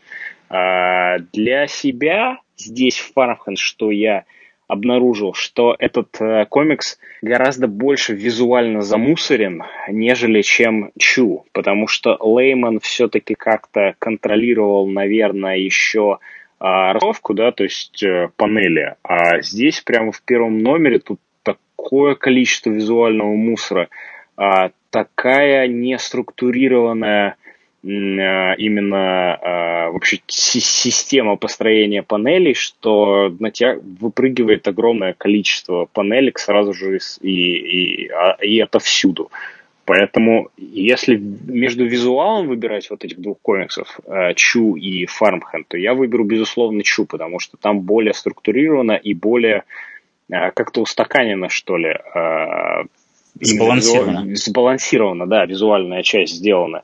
Здесь же без э, какого-то вот э, блока в виде э, Леймана этого нет, и такая прям вот кипущая просто э, арт-сила на тебя в лице Гиллари бьет, и э, ну, это меня, конечно, оттолкнуло еще больше. Вот. Э, поэтому Farmhand, ну, реально, это самый вот неинтересный для обсуждения комикс из э, не потому, что он плохой или хороший, да, а не потому, что про него а, вот э, буквально можно сказать, да, мне понравилось или не понравилось. А он не интересен а, в том плане даже, что и мы сильно не можем подойти э, к нему даже со стороны критиков, да, то есть не со стороны э, людей, которые просто обсуждают комиксы и, в принципе, дают какие-то свои субъективные абсолютно вкусовые взгляды, да, вот мне понравилось, потому что там есть обертка, мне не понравилось, потому что там нет метатекста и так далее и тому подобное, да, а Стасу не понравилось, потому что нет Роука Гамбита. А, мы к этому комиксу даже не можем подойти со стороны критиков, потому что все понятно про то, как он сделан. То есть рецепт этого комикса, он а, абсолютно очевиден. Мы не можем а, рассказать а, вам, что произошло э, при его вот э, создании, да, то есть мы даже в эту систему углубиться не можем, потому что и так все понятно. Я думаю, я бы дополнил твой тезис. Э, этот комикс просто не существует как самостоятельная единица. Вот. Ну, по сути, да, ты, ты прав. Да, его, его нельзя взять и отдельно про него что-то сказать. Это Чу. Единственное его отличие от Чу – это то, что Гиллари вот о чем я сказал, запихнул туда больше своего, хотя и это он вроде как отрицает. Хотя, по-моему, здесь супер все очевидно и просто на страницах этого комикса. Но я при этом замечу, да, что если вообще без претензий на какое-то попадание в историю, потому что Чу туда, безусловно, попадет, а Фармхенд, конечно, не попадет, но этот комикс, его просто, если вам нравится Чу, его приятно читать, он пролетает быстро, Эм, не оставляет никакого горького послевкусия. И окей, ну если Гиллари да. вот так выбрал продолжать использовать свой талант, ну, хозяин, барин, наверное, это грустно, потому что, ну, как бы, наверное, мне бы хотелось, чтобы он пробовал что-то другое. А, но он пошел по легкому пути, он делает то, что у него получается. Ну, и, и я согласен. Его право. Потому что мы хотим эволюции или даже в больших э, частях э, революции, но не той, о которой думает товарищ майор. То есть э, что-то совершенно ком- комплитли новое, полностью новое, что может сделать тот или иной художник или писатель. Да? Либо эволюционирование, то есть действительно more of the same, но с каким-то другим э, поворотом, с какими-то э, другими уже э, точками зрения, там, да, подходом или чем-то еще. Вот Outer Darkness — это действительно эволюция Леймана, да, uh, может быть, не в ту сторону, которую нам хотелось, uh, или которую хотелось бы любителям Леймана, но это, безусловно, эволюция. А вот э, Фармхенд это, ну, как бы действительно топтание на одном месте. Ну что, переходим к десерту? Ну, мне тут просто ничего добавить. Ну, сейчас я могу быстро пробежаться и посмотреть, но кажется, кажется, про все, что хотелось, мы проговорили. А, нет, подождите, подождите, я отметил. А, в коем-то веке, в коем-то веке в комиксе Farmhand очень хорошо используется русский язык. Ну как, очень хорошо, кроме он леттеринга. используется... Э, кроме леттеринга, да, безусловно. Но, по крайней мере, все нормально со склонениями, с корректностью фраз. И он достаточно смешно всегда. То есть это такая ситуативная шутка. И главное, что это тот кайф, который могут получить только русскоговорящие читатели, потому что для там, всех американцев это ну просто... Они теряют самое лучшее в этом комиксе. Да, я тут вспомнил. Вот это... Ты помнишь выпуск Ice Cream Man на испанском? Вот к вопросу о вещах, которые теряет читатель. Вот айскриммен на испанском, айскриммен на испанском, я тебе серьезно скажу, вот... Э... Мог бы быть с тем уже э, успехом вообще без пузырей, потому что там ничего не происходит. Ну, в этом тексте очевидно нет ничего важного. Да, э, но айскриммен на испанском, это, как говорится, они осмелились, и теперь это везде после комикса, опять привет, Никита, барьер. Вона, потому что он был написан на двух языках. Но там это было все, ну, там было... А, Алан Мур сколько раз на нескольких языках писал комикс? Ну, Нет. хорош. Ну, подожди, в Gentleman, даже первый том там, э, подожди, он начинается нет. с Мухаммедениан Rebels, э, тех э, арабов, Нет, которые это бегут. другое. Ну, хорош, но... Нет, подожди. Тут конкретно, да, испаноговорящих куча. И, в общем, почему мы пишем комиксы согласен, в Америке? Что... В Америке на английском, когда испаноговорящих, там, возможно, даже больше. И я, там я, буквально... Я, я согласен с тем, что Брайан Вон гений придумал э, первым нет, писать нет. комиксы на двух языках, Тормози. но просто, ну просто come on. Нет, у Брайана Вона был, был творческий метод, в смысле да. э, комикс языковой барьер. Да? Да, Ой, это, это было частью... Я не могу, ребят, ну Нет, мы же сейчас обсуждаем... Мы сопоставляем Алана Мура и Брайана Вона, это было бы нелепо. Мы сопоставляем Максвелла Принца и э, Брайана Вона, да? И тут даже ты должен признать, что как бы не, ну тут я, конечно, да, признаю без всякого юрничества, что Брайан Вон все-таки э, получше писать, ну, как опытнее писатель, нежели чем э, принц, и тут, да, безусловно. Опытнее. Но, вот, но, Выкрутился но, нормально. Опа, да. Опытнее. Но вот, вот эта твоя фраза про то, что барьер на двух языках и комикс буквально про языковой барьер, ну это просто выведите меня на задний двор и пристрелите меня. Ну просто, ну хорош.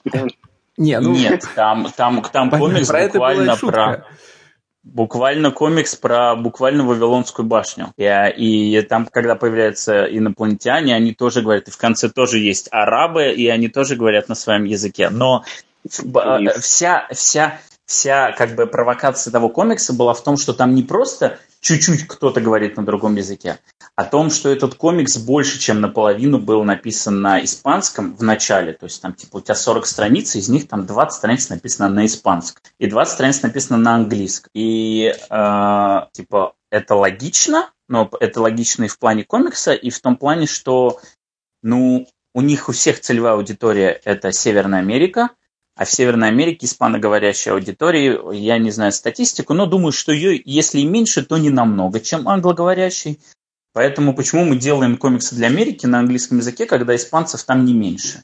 Стас, и, в общем, теперь... Подожди, подожди. Мы же понимаем сейчас, что и история с барьером, и история с Айскримменом – это комиксы для белых людей, которые в свободное время задаются вопросом, как, как ты сам и сказал, у нас же так много испаноговорящих, почему мы не делаем и не читаем комиксы на испанском языке? Это ни в коем случае Абсолютно, комиксы да. для испаноязычных Не, ну подожди, да? комикс, это, комикс, комикс «Барьер» сделан вместе с Маркосом Мартином, который, as far as I know, испанец, и, э, в общем, как бы он сделан американцем и испанцем. О, то есть он испанец, да? Он не как Рамон Вилалобос, который говорит, что он, он не латинос. Mexican, да? Он в смысле, он, он не латинос. Маркос Мартин настолько далек от проблематики, насколько это возможно. Окей, хорошо, если ты про проблему. Окей. Ты, ну просто понимаешь, в случае с барьером э, там есть хотя бы эффект, эффективное воздействие на читателя. Ты ощущаешь свою неспособность как читателя понять о чем говорят персонажи, и чувствуешь дистанцию, да, остранение между тобой и героями, живущими в мире да. с другим языком.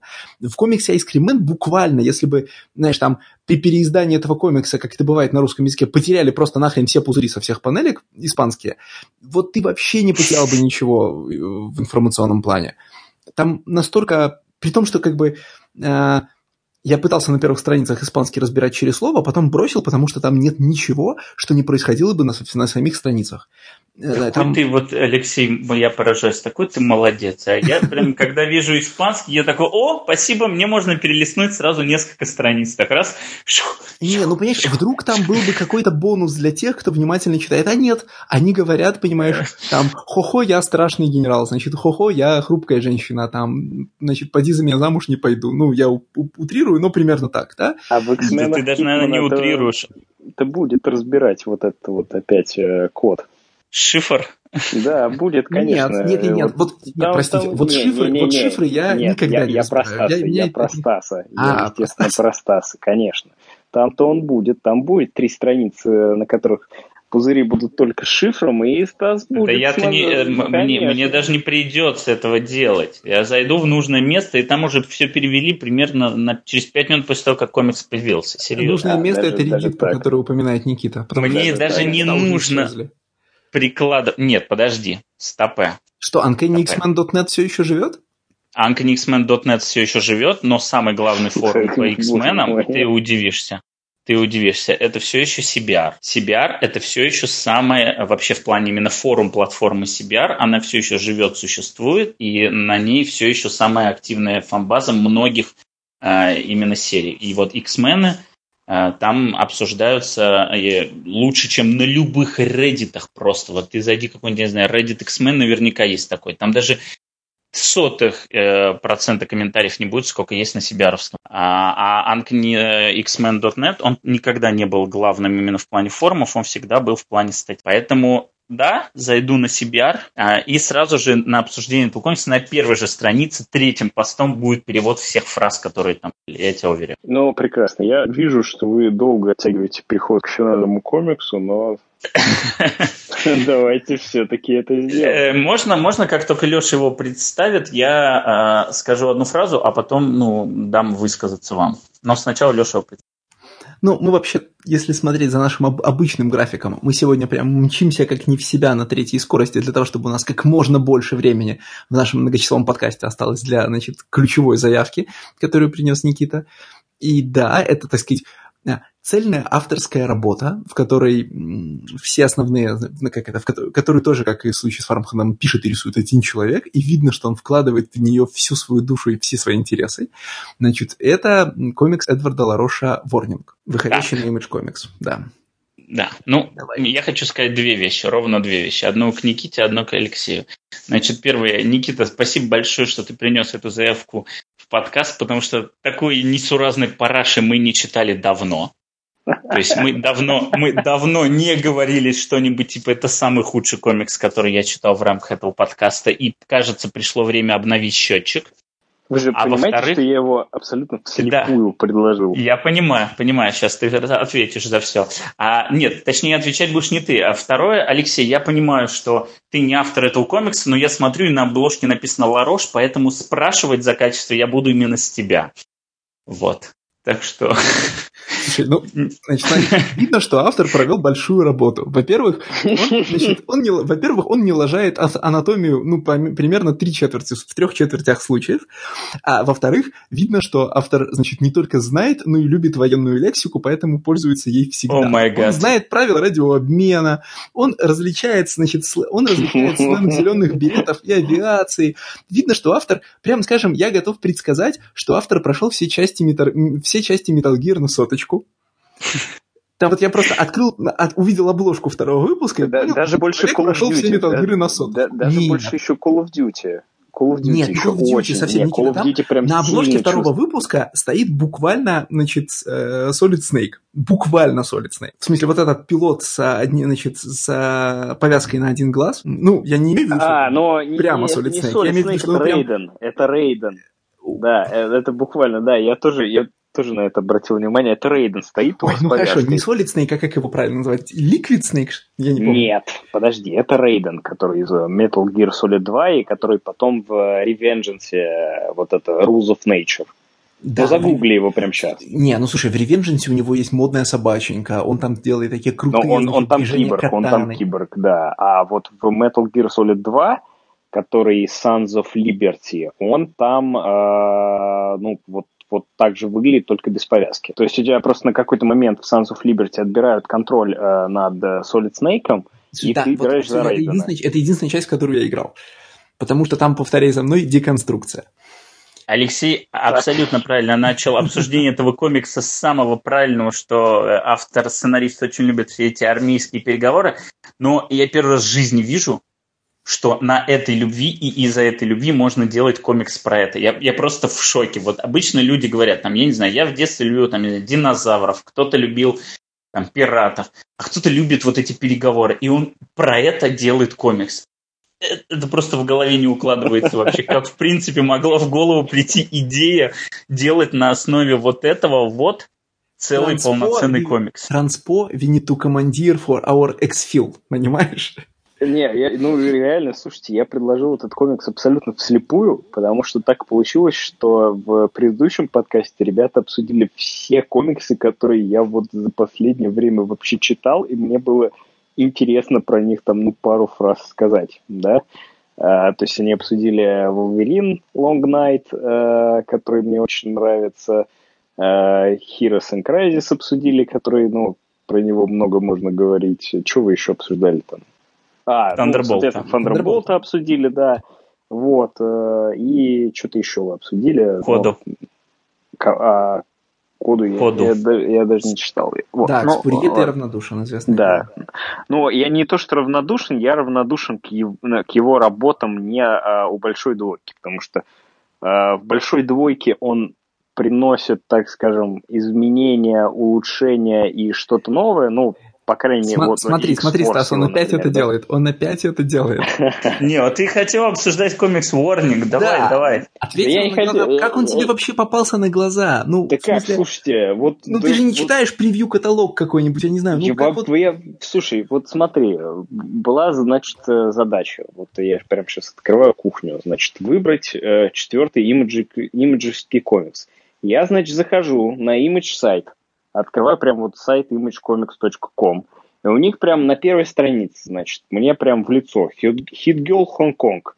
Дэниел Уэй, Горан Парлов. Я такой, о, четыре номера. Отлично, прекрасно. Будем обсуждать это.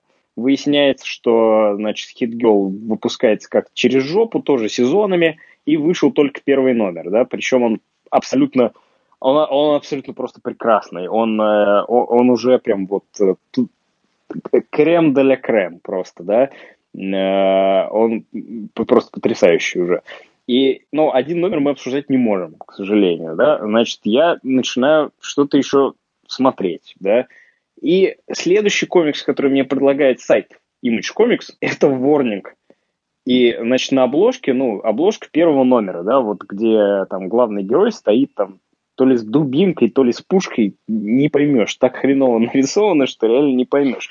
Я думаю, ну, наверное, military sci-fi по обложке. Но почему бы и нет? И, господи, как же, боже мой. Вот, но, в общем, э, так получилось, что этот комикс просто э, абсолютно прокрался незаметным образом из э, сиквела подкаста к Супербеду и теперь corrupt ит все, что только угодно вот в этом выпуске. Да-да, я уже вспоминал, что фактически э, я при чтении как раз думал, что вот это, наверное, то, как чувак э, из, из э, Comicsgate а, который рисовал, как бишь этот комикс назывался, ну ты помнишь, где Пушкин рисован Э, лучше, чем. Jawbreakers или вот Jawbreakers, Jawbreakers, да. Вот это наверняка то, как чувак из Jawbreakers видит себя, да? А, Значит, ну, не себя, в смысле, то, как для него выглядит комикс Jawbreakers. Значит, серьезные военные люди, сложные разговоры про пушки. Господи, в этом комиксе, в одном из первых номеров, есть две страницы обсуждения винтовки. А, И поверх этого э, чуть, значит, философские э, рассуждения. Как написано в аннотации на сайте Image Comics, military sci-fi epic, где главный герой движется, значит, к самособирающейся темной башне, темной мотива башня, раз- э, contemplating his morality by on the way. Что? Где он там Ой, ну как, он раз контемплирует несколько номеров же он думает, я надеюсь, что... Вот как это блин, звучало. Что эта он про, про Я надеюсь, что есть, я надеюсь, что есть место, где есть все ответы. Место, где нет больше страдания. Я когда-нибудь его найду и, значит, прирасту ногами к его золотым берегам. А, ну, типа, параллельно с этим там какой-то взрыв происходит, девушка на, на мотоцикле мчится. Вот это просто... Я- меня вообще поражает. Вот, э, э, ладно, как бы ты хочешь, да, рассказывать про, э, ну, как бы армейский переговор, не вопрос, окей, ну, кайфуешь ты с этого. Ладно, ты выдумал какую-то просто чудовищно странную идею с прыжками по э, времени, ну, про нее, наверное, еще поговорим. Но меня просто поражают вот эти абсолютно странные вставки, которые вообще ниоткуда и в никуда, непонятно зачем, начиная про эту сцену, где а, парень бежит от каких-то этих були, а, потому что он скрывал, что он с девушкой, и, в общем, Да, нам... Слушай, давай, наверное, Э, углубляться сначала в сюжет, Нет. вот именно, да, потому что его очень сложно описать. Давайте сначала вот э, подберем инспирации. То есть мы, в принципе, с правильного подхода зашли на этот комикс именно с инспирацией. То есть э, обязательно инспирация, да, это видеоигры, э, милитари видеоигры или sci-fi видеоигры, но очень такого узкого формата. То есть это именно, да, это Metal Gear в первую очередь, и это, наверное, я все-таки буду стоять на этом, это э, Call of Duty Advanced Warfare, который при- происходит именно вот в таком, Да, если... Полубудущем. advanced, Да, безусловно. То, как там главный герой где, прыгает. где, да, где Кевин Спейси. Мгм. Или, или даже вот этот э, Titanfall, да, то есть э, видно, что э, э, художник и писатель, он очень много играет в мультиплеерные шутеры, и, видимо, ролл-плеит в них, то есть когда он э, говорит с, э, вот с 12-летними детьми, которые вместе с ним на сервере стреляют друг в друга, он, видимо, использует действительно милитари лексику для них, типа что «Браво, Чарли», там типа справа на 12 часов. То есть вот вы никогда не играли в видеоигру, которая называется Arma э, и, или Insurgency? Вот это... это Подожди, Арма тактич... это же та самая игра, где я три часа да. полз, а потом меня убили да, и все да, сначала, да, да, именно так. Это, это тактический шутер, в котором ты три часа ползешь. То есть он э, изначально это был в 2000-х э, игра такая Operation Flashpoint, которая была очень популярна, и вся ее фейка заключалась в том, что она не как Quake 3 арена, в котором ты бегаешь по арене, или как Unreal Tournament, да, а именно в том, что ты Э, реально ползешь 20 километров на пузе, а потом тебя убивают русские или американские военные, да, потому что э, комикс про э, локальный конфликт, э, ну, выдуманный локальный конфликт во время холодной войны, там, 80-е, да, вот. Э, и там, значит, все расстояния в, в настоящем масштабе, и ты вот реально бежишь. И э, там, значит, все очень приближено к реальной жизни, то есть нужно учитывать там ветер, когда стреляешь и все такое подобное. Вот арма это значит, э, ну, типа, э, новая Operation Flashpoint, просто называется по- по-другому. И если посмотреть видео на Ютубе, то там очень заметно, как люди роллплеят буквально американских военных в нее, то есть они вот все делают согласно, значит, э, handbook, да, устава военного и всего прочего. Значит, обращаются друг к другу по званию, там, значит, э, используют э, теги какие-то в переговорах и все прочее. И вот мне кажется, что писателю и художнику Ларошу, Эдварду Ларошу, тяжело играть в арму, поэтому он играет в Advanced Warfare или в Titanfall, э, но пользуется все равно ролл-плеет вот подобным образом э, в этих играх что, значит, э, на счет два, там, три клика вперед и все прочее, да, вот это вся милитари романтика переговоров. Ну, хотелось бы все-таки, чтобы и от комиксов что-то было, поэтому я, наверное, вспомню G.I. Joe, потому что, э, несмотря на то, что есть куча вот этих рядовых, всегда есть суперсолдаты, которые вот отличаются, они какие-то enhanced, да, разного вида, там один снайпер из космоса, второй там суперсолдат, третий это вот женщина на мотоцикле. Операция «Тихий нож», Omni, ну, Omni, Omnidirectional Helmet Silent Sea.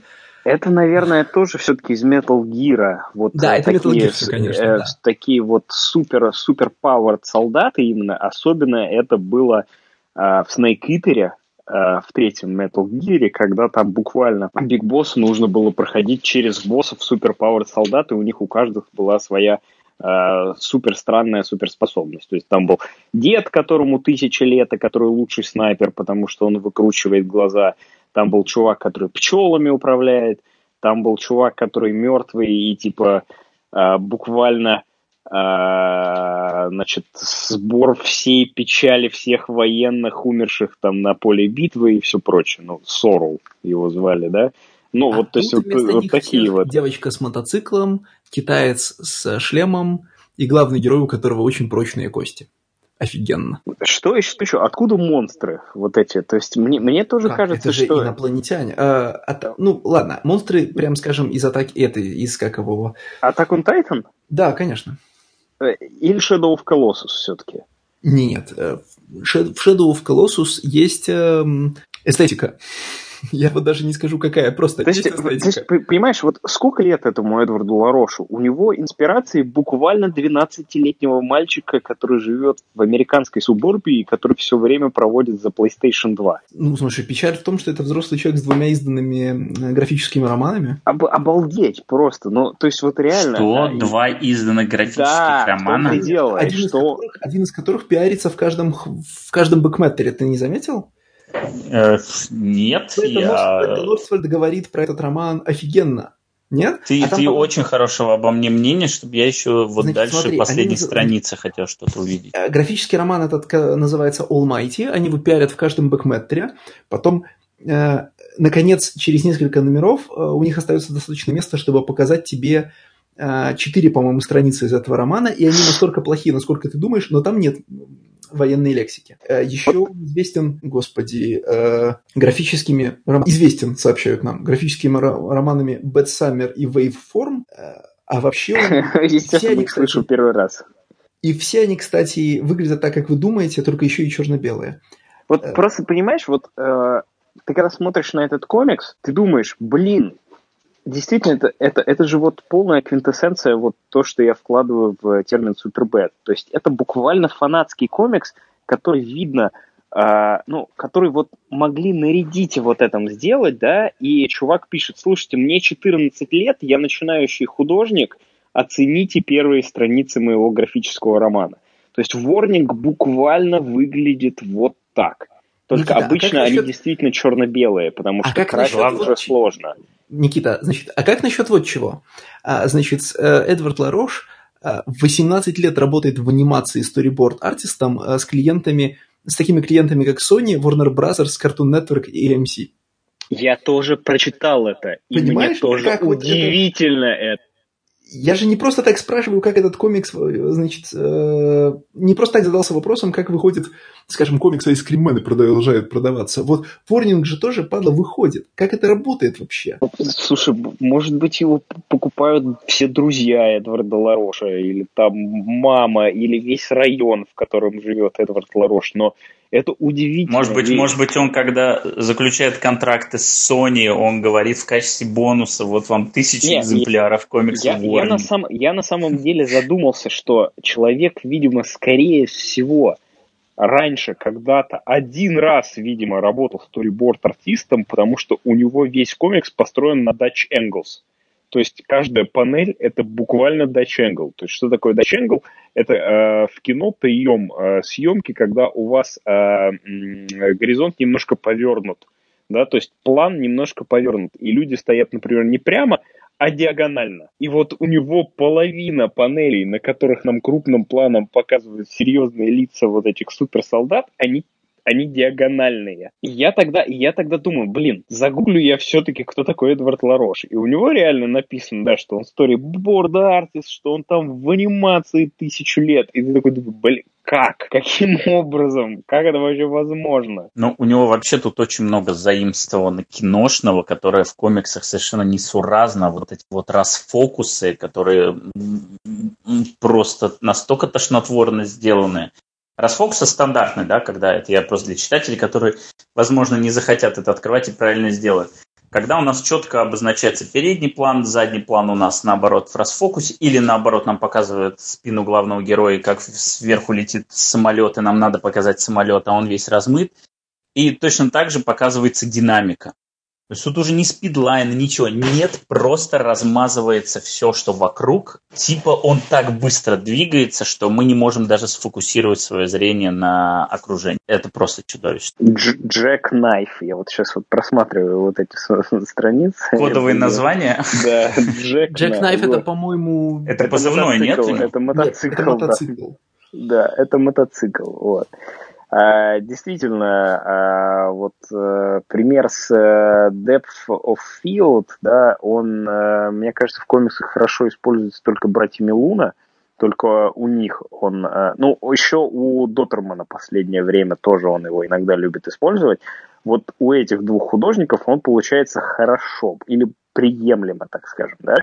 Вот, а здесь, ну, это, это конечно, жесть. То есть Здесь буквально, здесь даже нет панелей, да, здесь нету, здесь нету ничего от комикса. Здесь как бы вот такое впечатление, как будто ты сел э, за компьютер, ты открыл папку Pictures, и вот в этом Windows Explorer, да, вот в этой программе фотографии, смотришь картинки, щелкаешь вот так вот. То есть это, это я не знаю, как, как это транслируется вообще на бумагу. Мне прям удивительно вообще. Ну, мне искренне удивительно все-таки э, продолжить вопрос, как Image это может выпускать уже 8 выпусков, и э, как бы конца не видать.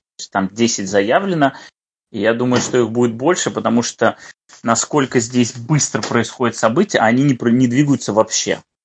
За 8 номеров нам рассказали примерно содержание одного выпуска в лучшем случае. Потому что здесь какое-то чудовищное количество непонятных вот этих сценок, который никак на повествование не влияет. Я все-таки хотел бы вернуться к сцене, когда нам показывают, что до появления инопланетян э, темнокожий парень убегал от задир и скрывал, что он встречается с девушкой, и потом он начал их называть э, Прости, гомиками это что у нас? Реверс-мир, в котором типа гетеросексуальность преследуется а и является меньшинством жиза. или что? Это просто жиза. Он просто написал сцену из своей, значит, из своей гетто-юности. В смысле, то есть его в юности э, типа гомосексуалы бегали и притесняли за Не, то, не, что подожди, у него подожди, он гетеросексуальные отношения Подожди, были? он их, назыв- он их называет гомиками не потому, что они гомики. Простите А, это просто. лексику.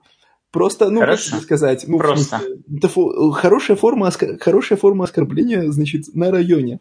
Нет, я бы и так и понял, но просто здесь конкретно его, э, его преступление заключается в том, что он типа встречается с девушкой, и он, поэтому он это скрывает. В чем, в чем его грех, как бы, крайм? За что Ну, бить может быть, его мы должны? подождем еще 10 номеров и узнаем. Тут как бы все не то, чтобы быстро развивается, да, в этом комиксе?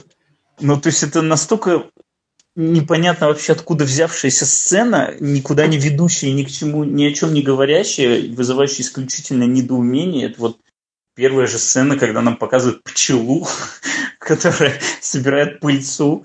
И, в общем, Because that's deep, man, понимаешь? да, и мы обсуждаем про реинкарнацию и про то, что же он натворил в прошлой Да, жизни, там что ка- теперь карма, пчелка. вот это.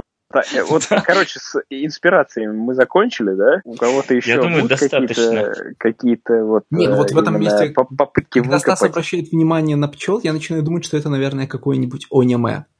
Потому что, вот, знаешь, вот Да, вот колышутся, очень много. колышутся очень цветочки, много. летит, летит пчела, а главный герой, значит, Взрывы. самолета и думает, значит, в прошлой жизни мы были братьями. Там, ты был моим врагом, но, но мы оба были хорошими людьми. Это вот прям закадровый голос на японском должен говорить. Взрывы, мотоциклы, которые едут по пустой магистрали. Это же все действительно аниме. Но какое?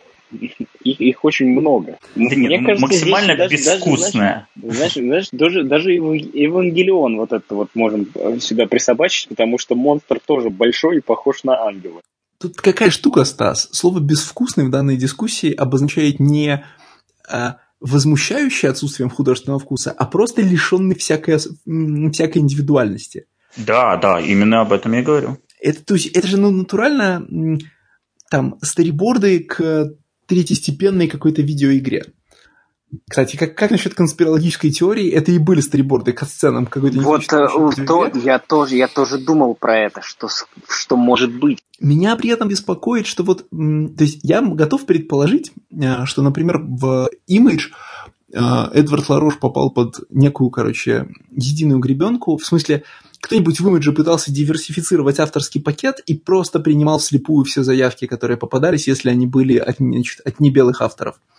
Нет. Но вот я не хотел думать про affirmative action, вот, э, и но в очень контексте, хотел... слушай, но в контексте этого очень все равно хотел, очень странно, потому что это же очень не черная работа. Ну, в смысле, э, это история, ну, как бы, Эдвард Ну, Ларош пишет историю про белого парня, который, значит, э, ну, который служит Так в армии, вот- взрывает так вот города. что- А вы уверены, что он вот- черный, простите? Да. Вы уверены, что он а, черный? нет, мы смотри, да, мы, мы мы действительно Хорошо. проверили. То есть мы, э, я подошел к этому комиксу именно вот с позиции критика, да, потому что с позиции э, человека, которому просто Нашел понравилось или не комикс. понравилось, невозможно подойти. Просто, ну, то есть э, здесь нужно разбираться в том, как этот комикс сделан, почему он сделан. Да, что значит сподвигло автора это сделать. И действительно, я очень боялся, что мы э, в обсуждении этого комикса придем вот к, э, вообще к возможности мысли о том, что ну его взяли, потому что просто он афроамериканец, и, значит, э, нужно сделать небольшую diversity и привнести сюда очень много, э, э, так скажем, голосов. Ну, на секундочку, Гиллари же тоже у нас афроамериканец, да, и, но Да, таких, таких проблем как бы не возникает, да, э, при чтении фармхенда или при чтении Чу, то есть там, ну, как бы все в порядке. А Нет, здесь... ну, Никита, я готов Но- предречь существование, если бы э, русский комикс-интернет был в более живом состоянии, я готов предречь рецензии на Farmhand, в которых бы какой-нибудь, значит, прекраснодушный человек писал. Не, но это, это ну, все понятно. персонажи, конечно, черные, но чего вы хотите в Э, 21 это- это веке? понятно. Это, Это- уступка современная что-нибудь там, что-нибудь, ну, ты Э, понимаешь. э, э, Это понятно, это абсолютно. От этого никуда не, не избежать, э, потому что люди, которые выросли на мире фантастики, у них, в принципе, уже ну, э, какие-то сформировавшиеся взгляды на жизнь, и их уже не исправить, наверное, ничем, э, ну, только, наверное, ежедневным просмотром, э, там, я не знаю, Дмитрия Пучкова, где он свиней трогает. Вот, это единственное, что может как бы влить в них, так скажем, какие-то дополнительные знания вообще про мир. Вот. А... Откуда это вообще просто сейчас? Ну, я, я тебе скину. Ворвалось в наш я, подкаст я, просто. Я, я, я тебе скину потом, Стас, это видео буквально. Okay. Ну, я, я скину в чат это видео, да. Вот. А, поэтому мне, а, я, я когда, а, понимаешь, я когда открыл этот комикс, первое, что я продумал, блин, это реально какой-нибудь 15-летний парень, который, значит, зафейкал свои вот буквально credentials, и отослал вот э, свой пост среди Hi, I'm an aspiring comic book artist, I'm 14 years old, please don't be, please don't judge very harshly, да, меня там. Uh, и, и, и я когда начал про Эдварда Лароши, я думаю, так, блин, вот нам нужно быть стопроцентно уверенным, что мы никак не, пойдем, не попадемся вот на эту удочку обязательно. Ага, ну его взяли, да, э, исключительно, чтобы, а, значит, diversity э, расширить в имидже, потому что я не верю, что его взяли из-за этого, да. Я вообще не верю, что у имиджа существует diversity программы, и что ими вообще кто-то всерьез, а, что ими кто-то вообще всерьез на самом деле работает, потому что это точно так же, как вот с а, буквально было сейчас, когда все бренды вдруг поменяли свои бренды на, на радужный... Сейчас, секунду. Вот, а когда все бренды меняли, соответственно, Никита, стал плохо, у меня, по крайней мере. У меня плохо. Сейчас, вот сейчас хорошо? Сейчас Вроде нормально, да. да. Вот, а когда все бренды стали менять свои бренды именно на радужный бренд, то есть аватар, показать, ты имеешь в виду, да? Да, чтобы показать свою э, солидарность э, с э, сексуальными меньшинствами. То есть вот когда это стало легально и когда это стало можно и когда это э, стало инфим, они вдруг поменяли. Что вам мешало, э, сволочи, выступать за это в 80-е годы, м? например? Никита, ты как, вот, например, а... Найку, да? Я это прям очень хочу сказать. Вот что вам мешало топить за это тогда? Что вам мешало защищать права э, этих, безусловно, э, там, ну, э, в где-то притесняемых меньшинствах, э, не, где-то имеется в виду не в каких-то Э, там не в абстрактных, областях, да, конечно, абстрактных да. странах, да, и не в областях, а где-то это значит, ну, в каких-то в каких-то э, ситуациях, да, притесняемых. То есть, ну, что вам мешало тогда топить за них, что вам мешало защищать их тогда? Почему сейчас вы не защищаете, например, тех же самых уйгуров, которых э, топят э, в китайских э, концлагерях, да? Почему? Вот почему вдруг Э, ну, и ответ, он, естественно, самый простой и очень простой, потому что uh, is this brand my friend now? Вот если этот бренд uh, относится к миру точно так же, как я, значит, он мой друг. Это все очень просто, и это все очень погано, и все это очень очевидно, но uh, вот такие вещи, они как бы, безусловно, наверное, хорошие изначально uh, инициативы, они, ну, в общем, спускают к нулю, да? Поэтому я не верю, что э, Эдвард Ларош э, попал в, воз, получил возможность э, издавать комикс Warning из-за какой-то diversity инициативы. Я не верю, что такие diversity инициативы вообще пользуются популярностью сейчас в качестве действительно талант серчинга, да, а, то есть поиска погоди, талантов. Погоди, а, но... Ты за... Никита, ты застал без, историю безумное. с Диего Луной в новостях? Или со... Честно, говоря, Или честно говоря, нет. Честно говоря, нет. Моя мысль-то была не в том, Его что... Диего зовут, их, его, их там никого Диего не зовут. Ну хорошо, а как, короче, зовут? Кого из? Одного Джошуа зовут, а второго не помню как. Джошуа, по-моему, все-таки. Так вот. А... Джошуа Луна, да, я да. поэтому... Ну, с Джошуа Луной я что-то слышал, но тоже не Моя мысль не в том, что есть работающая affirmative action процедура, которая э, кого-то вытаскивает и авторы, попавшие в нее, должны быть, ну, как бы, попали туда не по адресу, да. В любом случае, все эти э, affirmative action процессы управляются в издательствах типа имиджа, если они есть, э, очень доброжелательными, но очень мизгайдед белыми людьми. Ну, в смысле, как это, у них много энтузиазма, но мало понимания того, что нужно делать. И судя по, ну, как бы и в контексте недавней новости с э, книжкой одного из братьев Луна про Филиппины, складывается ощущение, что, возможно, в Image действительно тоже не знают, как, например, в Марвеле, э, значит, положили голову в, тумбоч, голову в тумбочку и забыли, куда, ну, куда складывали, потому что там произошла следующая история. Э, значит, вероятно, Джошуа Луна, если я не прав, нас исправ... значит, мы поправимся в примечаниях к подкасту. Либо Джонатан, вот. А, да, но мне почему-то кажется, что мне почему-то сейчас кажется, что Джошуа. Возможно, это вообще нет, все-таки нет, это про братьев Луна. Он написал э, автобиографический комикс про свои взаимоотношения с классическими супергероями, будучи маленьким филиппинским мальчиком. И, значит, вышел следующий скандал. В смысле, ему, он сначала его сдал в Image, потом, по словам Луны, имиджевцы, значит, типа, не, называ, не названный редактор имиджа пришел. Сейчас будет прекрасный ход. Значит, а, у Луны это звучит так. Один из, а, один из а, ключ, одна из ключевых фигур имиджа, в которую я не буду называть, ну, это Стефансон, сказал... конечно же, да? Нет, подожди, ты сейчас поймешь. Пришел и сказал мне, а, значит, моя, моя жена японка читала твой комикс, and it's not diverse enough. как бы количество людей, количество, да, людей, у которых среди основателей имиджа жена японка, их как бы ну, мы понимаем. А да? я, я, я, я не знаю, кстати.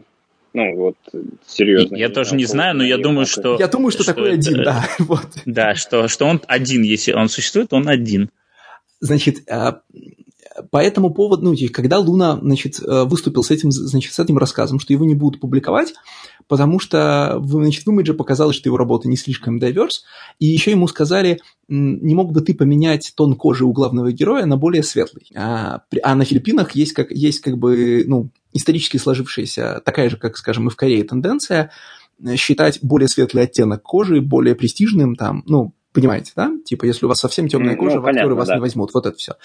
А Луна по этому поводу выступил, э, ну, там, в Твиттере где-то еще, и сразу вслед за этим э, получил известие о том, что тираж какого-то его предыдущего комикса is being burned and pulped, и опубликовал скриншот об этом, а его комиксы имиджевского издания, значит, пропали с комиксологи пару дней по этому поводу, значит, все булькали, а через, через эти пару дней Image вышел с заявлением, которое было еще хуже, чем если бы они не выходили, где они сказали, что, мол, мы очень топим за diversity инициативы, а эта работа оказалась не очень diverse, и многие наши постоянные авторы и редакторы, с которыми мы проконсультировались, говорят, что как бы она типа, ну, в смысле, вот мы проконсультировались с нашими э, авторами и редакторами из, так сказать, diversity групп, и все они говорят, что какая-то она не очень, а мы очень доверяем их мнению, давно с ними работаем.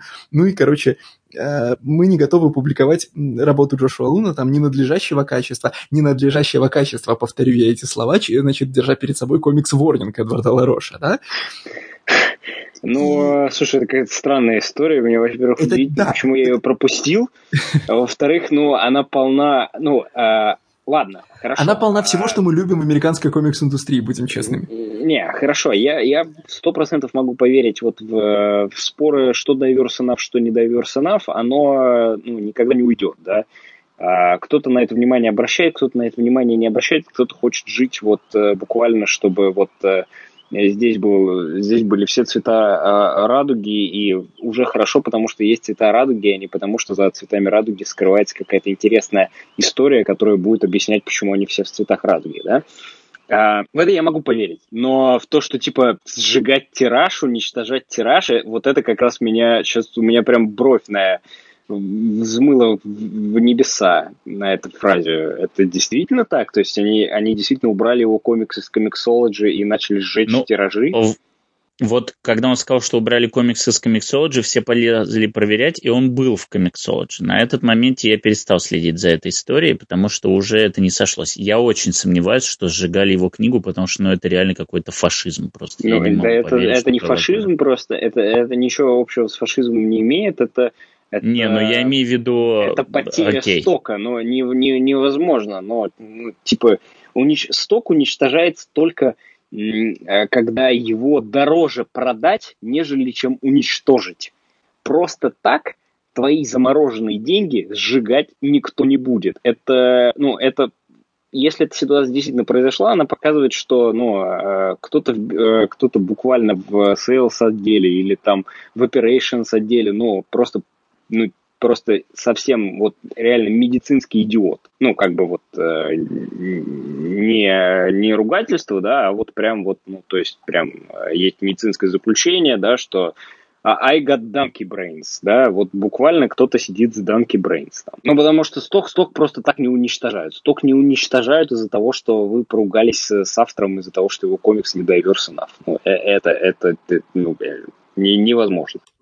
Но, тем не менее, э, значит... Слушайте, а там я... Тем не менее, Простите, как мы понимаем, комикс не выходит, да, а в контексте истории с Джошуа Луна все, все вспоминают Говарда Чайкина, ну, прям ну, правда, будем честными, первым начал, конечно, но, в смысле, Джош Луну первым вспомнил про Чайкина. Но вообще это как бы такая странная история, и наиболее странный в ней имиджевский ответ, да, э, ну, как бы, который практически не дебанкает все, что сказал Джонатан Лу, Джошуа Луна, ну, в смысле, они не пишут, не-не, мы ничего не сожгли, да, но, говорит, мы тут советовались с другими, значит, другими нашими креаторами. Я впервые услышал, что в имидже о выпуске книги советуются с кем-то из других авторов. Ну вот Понимаете? Ну, слушай, не, это уже давно ходили такие слухи, и как раз тот самый скандал с Брэндоном Грэмом, он же в первую очередь родился, по сути, именно из-за этого, да, что имидж, э, ну, что Брэндон Грэм якобы был э, там серым кардиналом в имидже, вот э, на рубеже 12 типа 14 года, там 15 даже, да,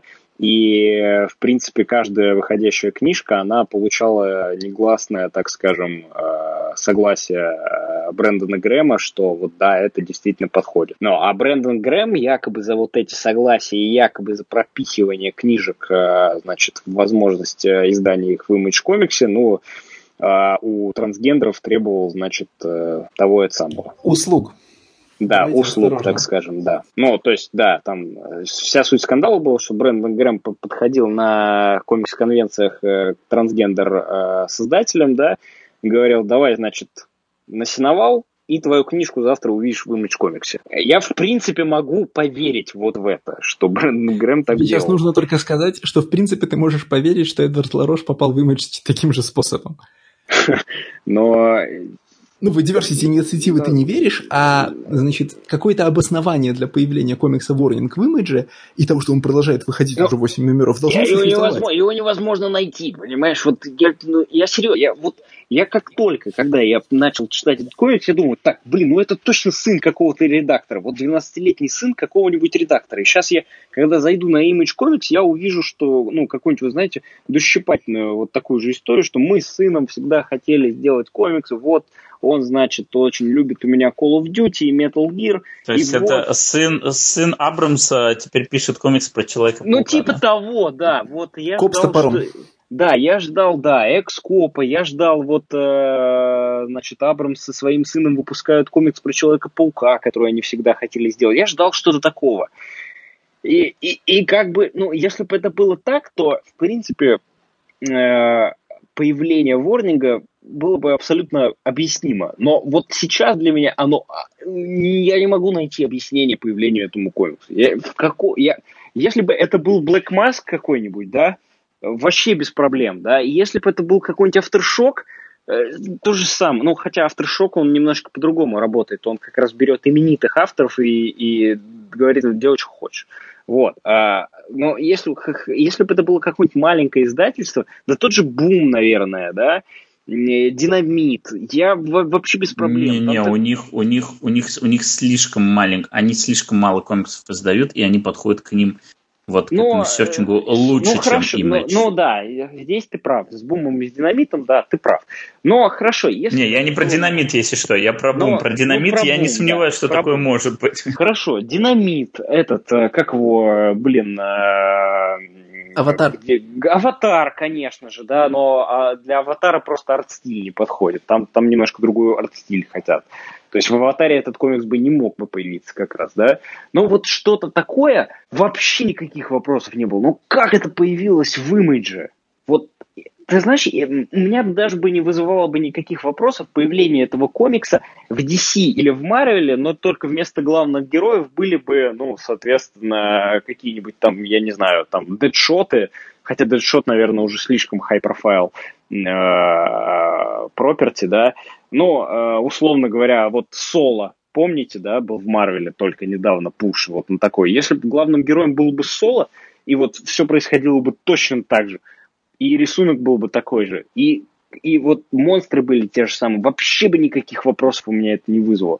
Но как это появилось в имидже, для меня это, конечно, загадка, и я ни в коем случае ну, не верю, что это прям diversity инициатива. Ну вот, ну не могу. Я, похоже, что только что нашел ответ на наш вопрос. Э, так. На сайте Oregon Live я раскопал интервью, э, значит, так сказать, Эдварда Лароша. Я, я просто, я, я прервал тебя, потому что я долистал это интервью до середины, нашел слова Image Comics, и я еще не знаю, что будет дальше, но вот я вижу вопрос «How did the pitch process go for you?» И э, автор в ответ отвечает «It's funny because I'm not quite...» Ладно, я переведу. Э, забавно, потому что я не уверен, что много ли я могу про это объяснить, но я как минимум скажу, что у меня есть друг, и его зовут Джо Кейси.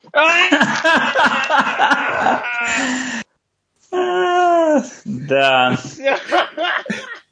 Да. Так, как мы хвалили Джо Кейси в прошлый раз, что он протаскивает... Мы на каких стойбордах он работал. Он, сука, делал бэндстенд. Сука!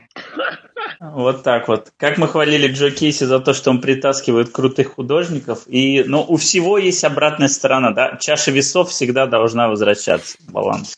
Все. Ну, теперь все стало понятно. Все. У этого есть Это только одна хорошая не diversity инициатива. Все. Вот, вот, да. все, я спокоен. Все. Я просто поражен, как он в открытую об этом сказал в интервью. Ну, то есть... Ну, потому ну... что кто, блядь, будет читать сайт iGone Live вообще?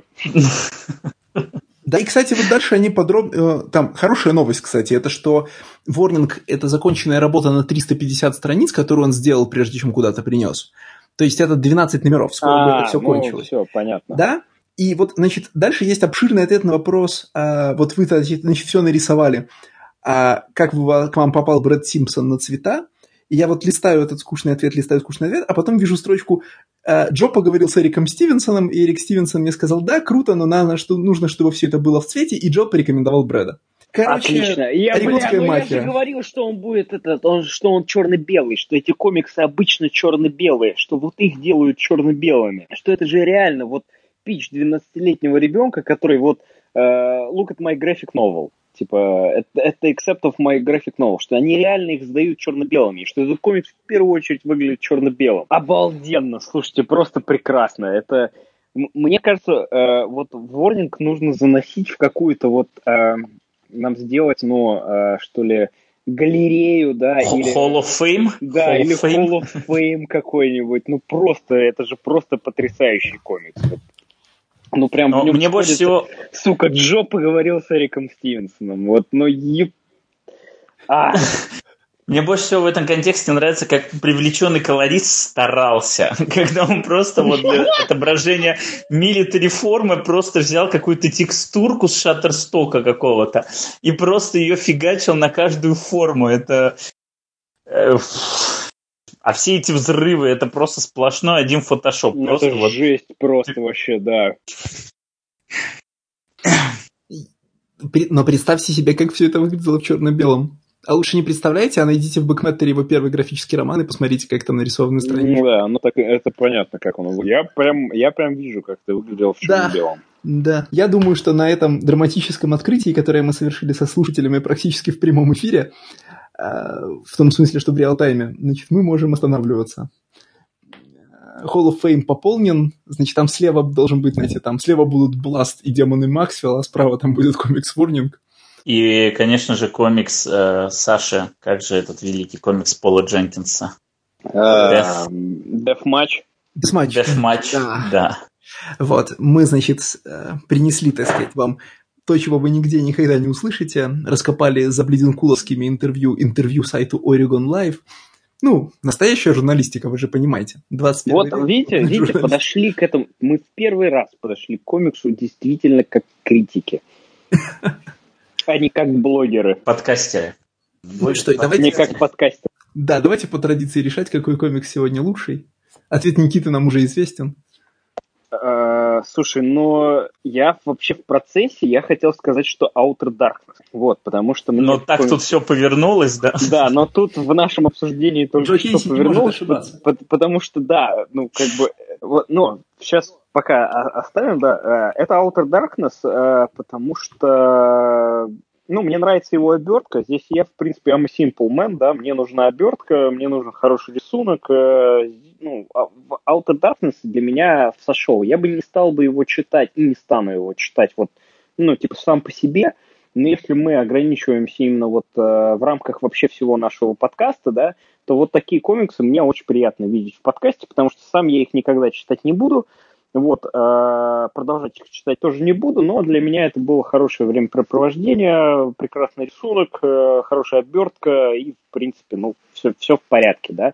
А, но а, вот в процессе обсуждения Warning, ну, конечно же, я выберу, безусловно, Warning, потому что здесь просто, ну, вот все лучи солнца сошлись на нем это потрясающий комикс, который, мне кажется, мы будем вспоминать еще долго, потому что, ё-моё, ну вот, ну, са- самый вот последний такой нокаут-удар, это то, что Джо Кейси поговорил с Эриком Стивенсом. Господи, да. И мы теперь знаем, на каких сторибордах работал Эдвард Ларош. Э, э, это просто потрясающе. Просто отлично от этого комикса все, все следующие выпуски автоматически становятся лучше, потому что, как минимум, ну, как это, какой бы комикс мы ни читали, у нас всегда будет хотя бы одна хорошая вещь, которую мы можем о нем сказать, потому что, ну, он, любой комикс, который нам выпадет в будущих выпусках, объективно будет лучше, чем Борнинг. Но, э, с другой стороны, я жалею, что я не обнаружил его в Супербэт, но, с другой стороны, я э, сознательно ищу Супербэт комиксы на комиксологи, да, и я сознательно не хочу их искать в больших издательствах, ну, то есть в большой тройке, да, уже. В DC, в Marvel, Image, но только если там в DC что-то совсем уж чудовищное происходит, да, чего давно, кстати, не было, а, по-моему, вообще с Дотру, да, чего-то прям вот такого прям а, отвратительного а, ну, не было, да, ну, Heroes in Crisis это отдельная тема. Вот. А, и мне жалко, что Warning не попал в Супербет, но зато мне очень приятно а, видеть, что вот реально буквально какой-то совершенно рандомный комикс может оказаться настолько произведением чудовищного искусства, с настолько потрясающей историей а, и процессом его создания, что это, конечно же, да, вот э, комиксы все еще живы и будут живы. Ну, мне особо нечего добавить Никите, я тоже сегодня за Outer Darkness. У меня нет такой любви к э, чудовищному искусству, как у Никиты, поэтому... Но, но тем не менее, Warning было, э, скажем так, если Deathmatch читать было мучительно, потому что там ну какие-то чудовищные объемы текста, то Warning, э, вот все восемь выпусков, мне кажется, я прочел меньше, чем за час. Он, настолько он быстро и what the fudge начитается, потому что ты буквально после каждой сцены просто вот округляешь глаза и не понимаешь, как вообще могло прийти в голову сделать это так. Но читается это э, быстро, Джо поэтому... Кейси посоветовал. Джо Кейси, да. А, слушай, Качественную редактуру провел. Смотри, это же бизнес-модель. Ты, чита... ты открываешь комикс в комик-шопе, незаметно для себя читаешь его за 5 минут, тебе становится стыдно, что ты прочитал весь комикс в магазине, и ты вынужден его купить. Да, и так работает 8 раз подряд, да? Ну, блин, да. Ну, слушай, безусловно, ворнинг просто вот прям предупреждение. Да, мне, я только хотел сказать, мне, глав... мне нравится больше всего, что название говорящее у этого комикса. Он просто тебе, тебе даже плашек не надо. Тебе одним названием уже говорят «Алерт». Мы тебя предупредили. Ну, в общем, можно заканчивать на сегодня. Я полагаю, ничего лучше уже с нами не произойдет. Джо Кейси поговорил с Эриком Стивенсоном. Слушай, ну вот, ну, ну как оно? Ну, ну вот как оно получается? Ну, то есть, вот э, ты, вот ты только что рассказывал, да, про Луну, и что моя жена японка нашла это недоверсуна, да, что, э, сука, решение по поводу твоей продуктовой линейки принимает твоя жена японка. Ну, что за бред? То есть э, решение по продуктовой линейке принимает там не, я не знаю, не продукт-менеджер какой-нибудь, да, не какие-нибудь редактора, не там не главный редактор, а вот Слушай, ну, такой отличный каунсел, конечно. Мне жена сказала, что ты на должность, э, там, я не знаю, редактора не попадаешь. Прекрасная вообще просто Human Resources просто рукоплещет вообще Image комиксу. И, и, и ты как бы, ты слышишь эти истории, и ты, и ты ну, и большая твоя часть думает, да нет, ну, да не может быть такого. Ну, Слушай, это, ну... это наверняка конфликт Луны с кем-то. Ну, да, да, ну, ну, не может быть такого. Ну, не происходит это уже в комиксах. Ну, маленькая индустрия, все друг друга знают, ну, все-таки должны быть какие-то профессиональные стандарты. Но потом в Ворнинге ты узнаешь, что Ворнинг печатают, потому что у меня есть друг Джо Кейси, и ты такой, да, ну, нет, точно, все, история с Луной правдоподобна. Слушай, ну, когда э, академики э, выбирают там лучшую анимацию, потому что, ну, моему сыну больше это понравилось, я сам-то ничего особо не смотрел. Да, нет, в это я как раз могу поверить. Академикам да, им, им 80 да, лет, ну да, какая разница, мы это говорим. Не, подождите, мы-то говорим про ответственность, мы-то говорим про, э, ну, про серьезность выбора и про то, какие последствия Но он за собой ведет, а не только сколько ему лет. Про профессионализм, мы, мы про профессионализм. конечно. Но конечно. То, что, то, что академики Оскара не профессиональны, в это я, ну, не то что верю, я в этом никогда не сомневался. То есть, ну, э, э, ну Оскар это не, это не, не про искусство, это про some, some fucking more Blu-rays. Это, это все понятно, да? А, но как бы маленькое издательство, которое постоянно должно балансировать э, между своей обороткой и между своей прибылью и вообще выживать, сука, на маленьком неприбыльном комикс-рынке, оно должно как-то продуктовой линейки своей более, что ли, э, э, ну, так скажем, э, щепетильно относиться. Ответственно. Да, более ответственно относиться, потому что каждый выпуск Ворнинга, он уменьшает количество выпусков Walking Dead, которые могут выйти, да, например, потому что на, его, на их производство, ну, ну, тратятся деньги, да, все равно. Типография, там, редакторская работа, да, там, работа этих э, чуваков, которые там на сайте превью делают, да, все что угодно, да, ну, то есть это еще одна трата времени э, людей, которых можно э, заставить работать над Walking Dead, да, которые действительно деньги приносят. Но э, э, вот это для меня удивительно, да, что все равно, что в такой маленькой индустрии, где каждый доллар, каждая, каждый цент на счету, и, э, ну, ну, вот происходят вот такие вещи, да. Я понимаю, что э, статусный проект Джекиси, он может э, выстрелить, э, у него есть какие-то шансы выстрелить, потому что это проект Джекиси с хорошим художником. Но Ворнинг, ну, никак не может выстрелить. Ну, вот, слушайте, вы, вы, ну, вы делаете продукт не для того, чтобы тешить эго Эдварда Лароша. Вы делаете продукт для того, чтобы его продавать. И для меня удивительно, вот, во-первых, первая удивительная история, что э, тираж можно сжечь. Это, ну, типа, что? А вторая, что да, я поговорил с Джекиси, и теперь меня опустили... Э, мне, мне дали комикс. Удивительно. Ну, я, я думал, что этого нет уже. Но нет, оно, оно есть, оно живо, и оно будет, видимо, всегда. Поэтому э, э, комикс-индустрия, она... Вот ее будущее это реально только IP-ферма. Уже, уже ее не спасти. Удивительно, конечно. Печальный финал. Веселая да. дискуссия. И под, под трагическую музыку мы сейчас прощаемся с вами, я думаю. Услышимся. Увидимся через две недели. Да, да, да подписывайтесь да. на наш Patreon, пишите отзывы. Да, все. да, всего хорошего. Всем пока. Пока.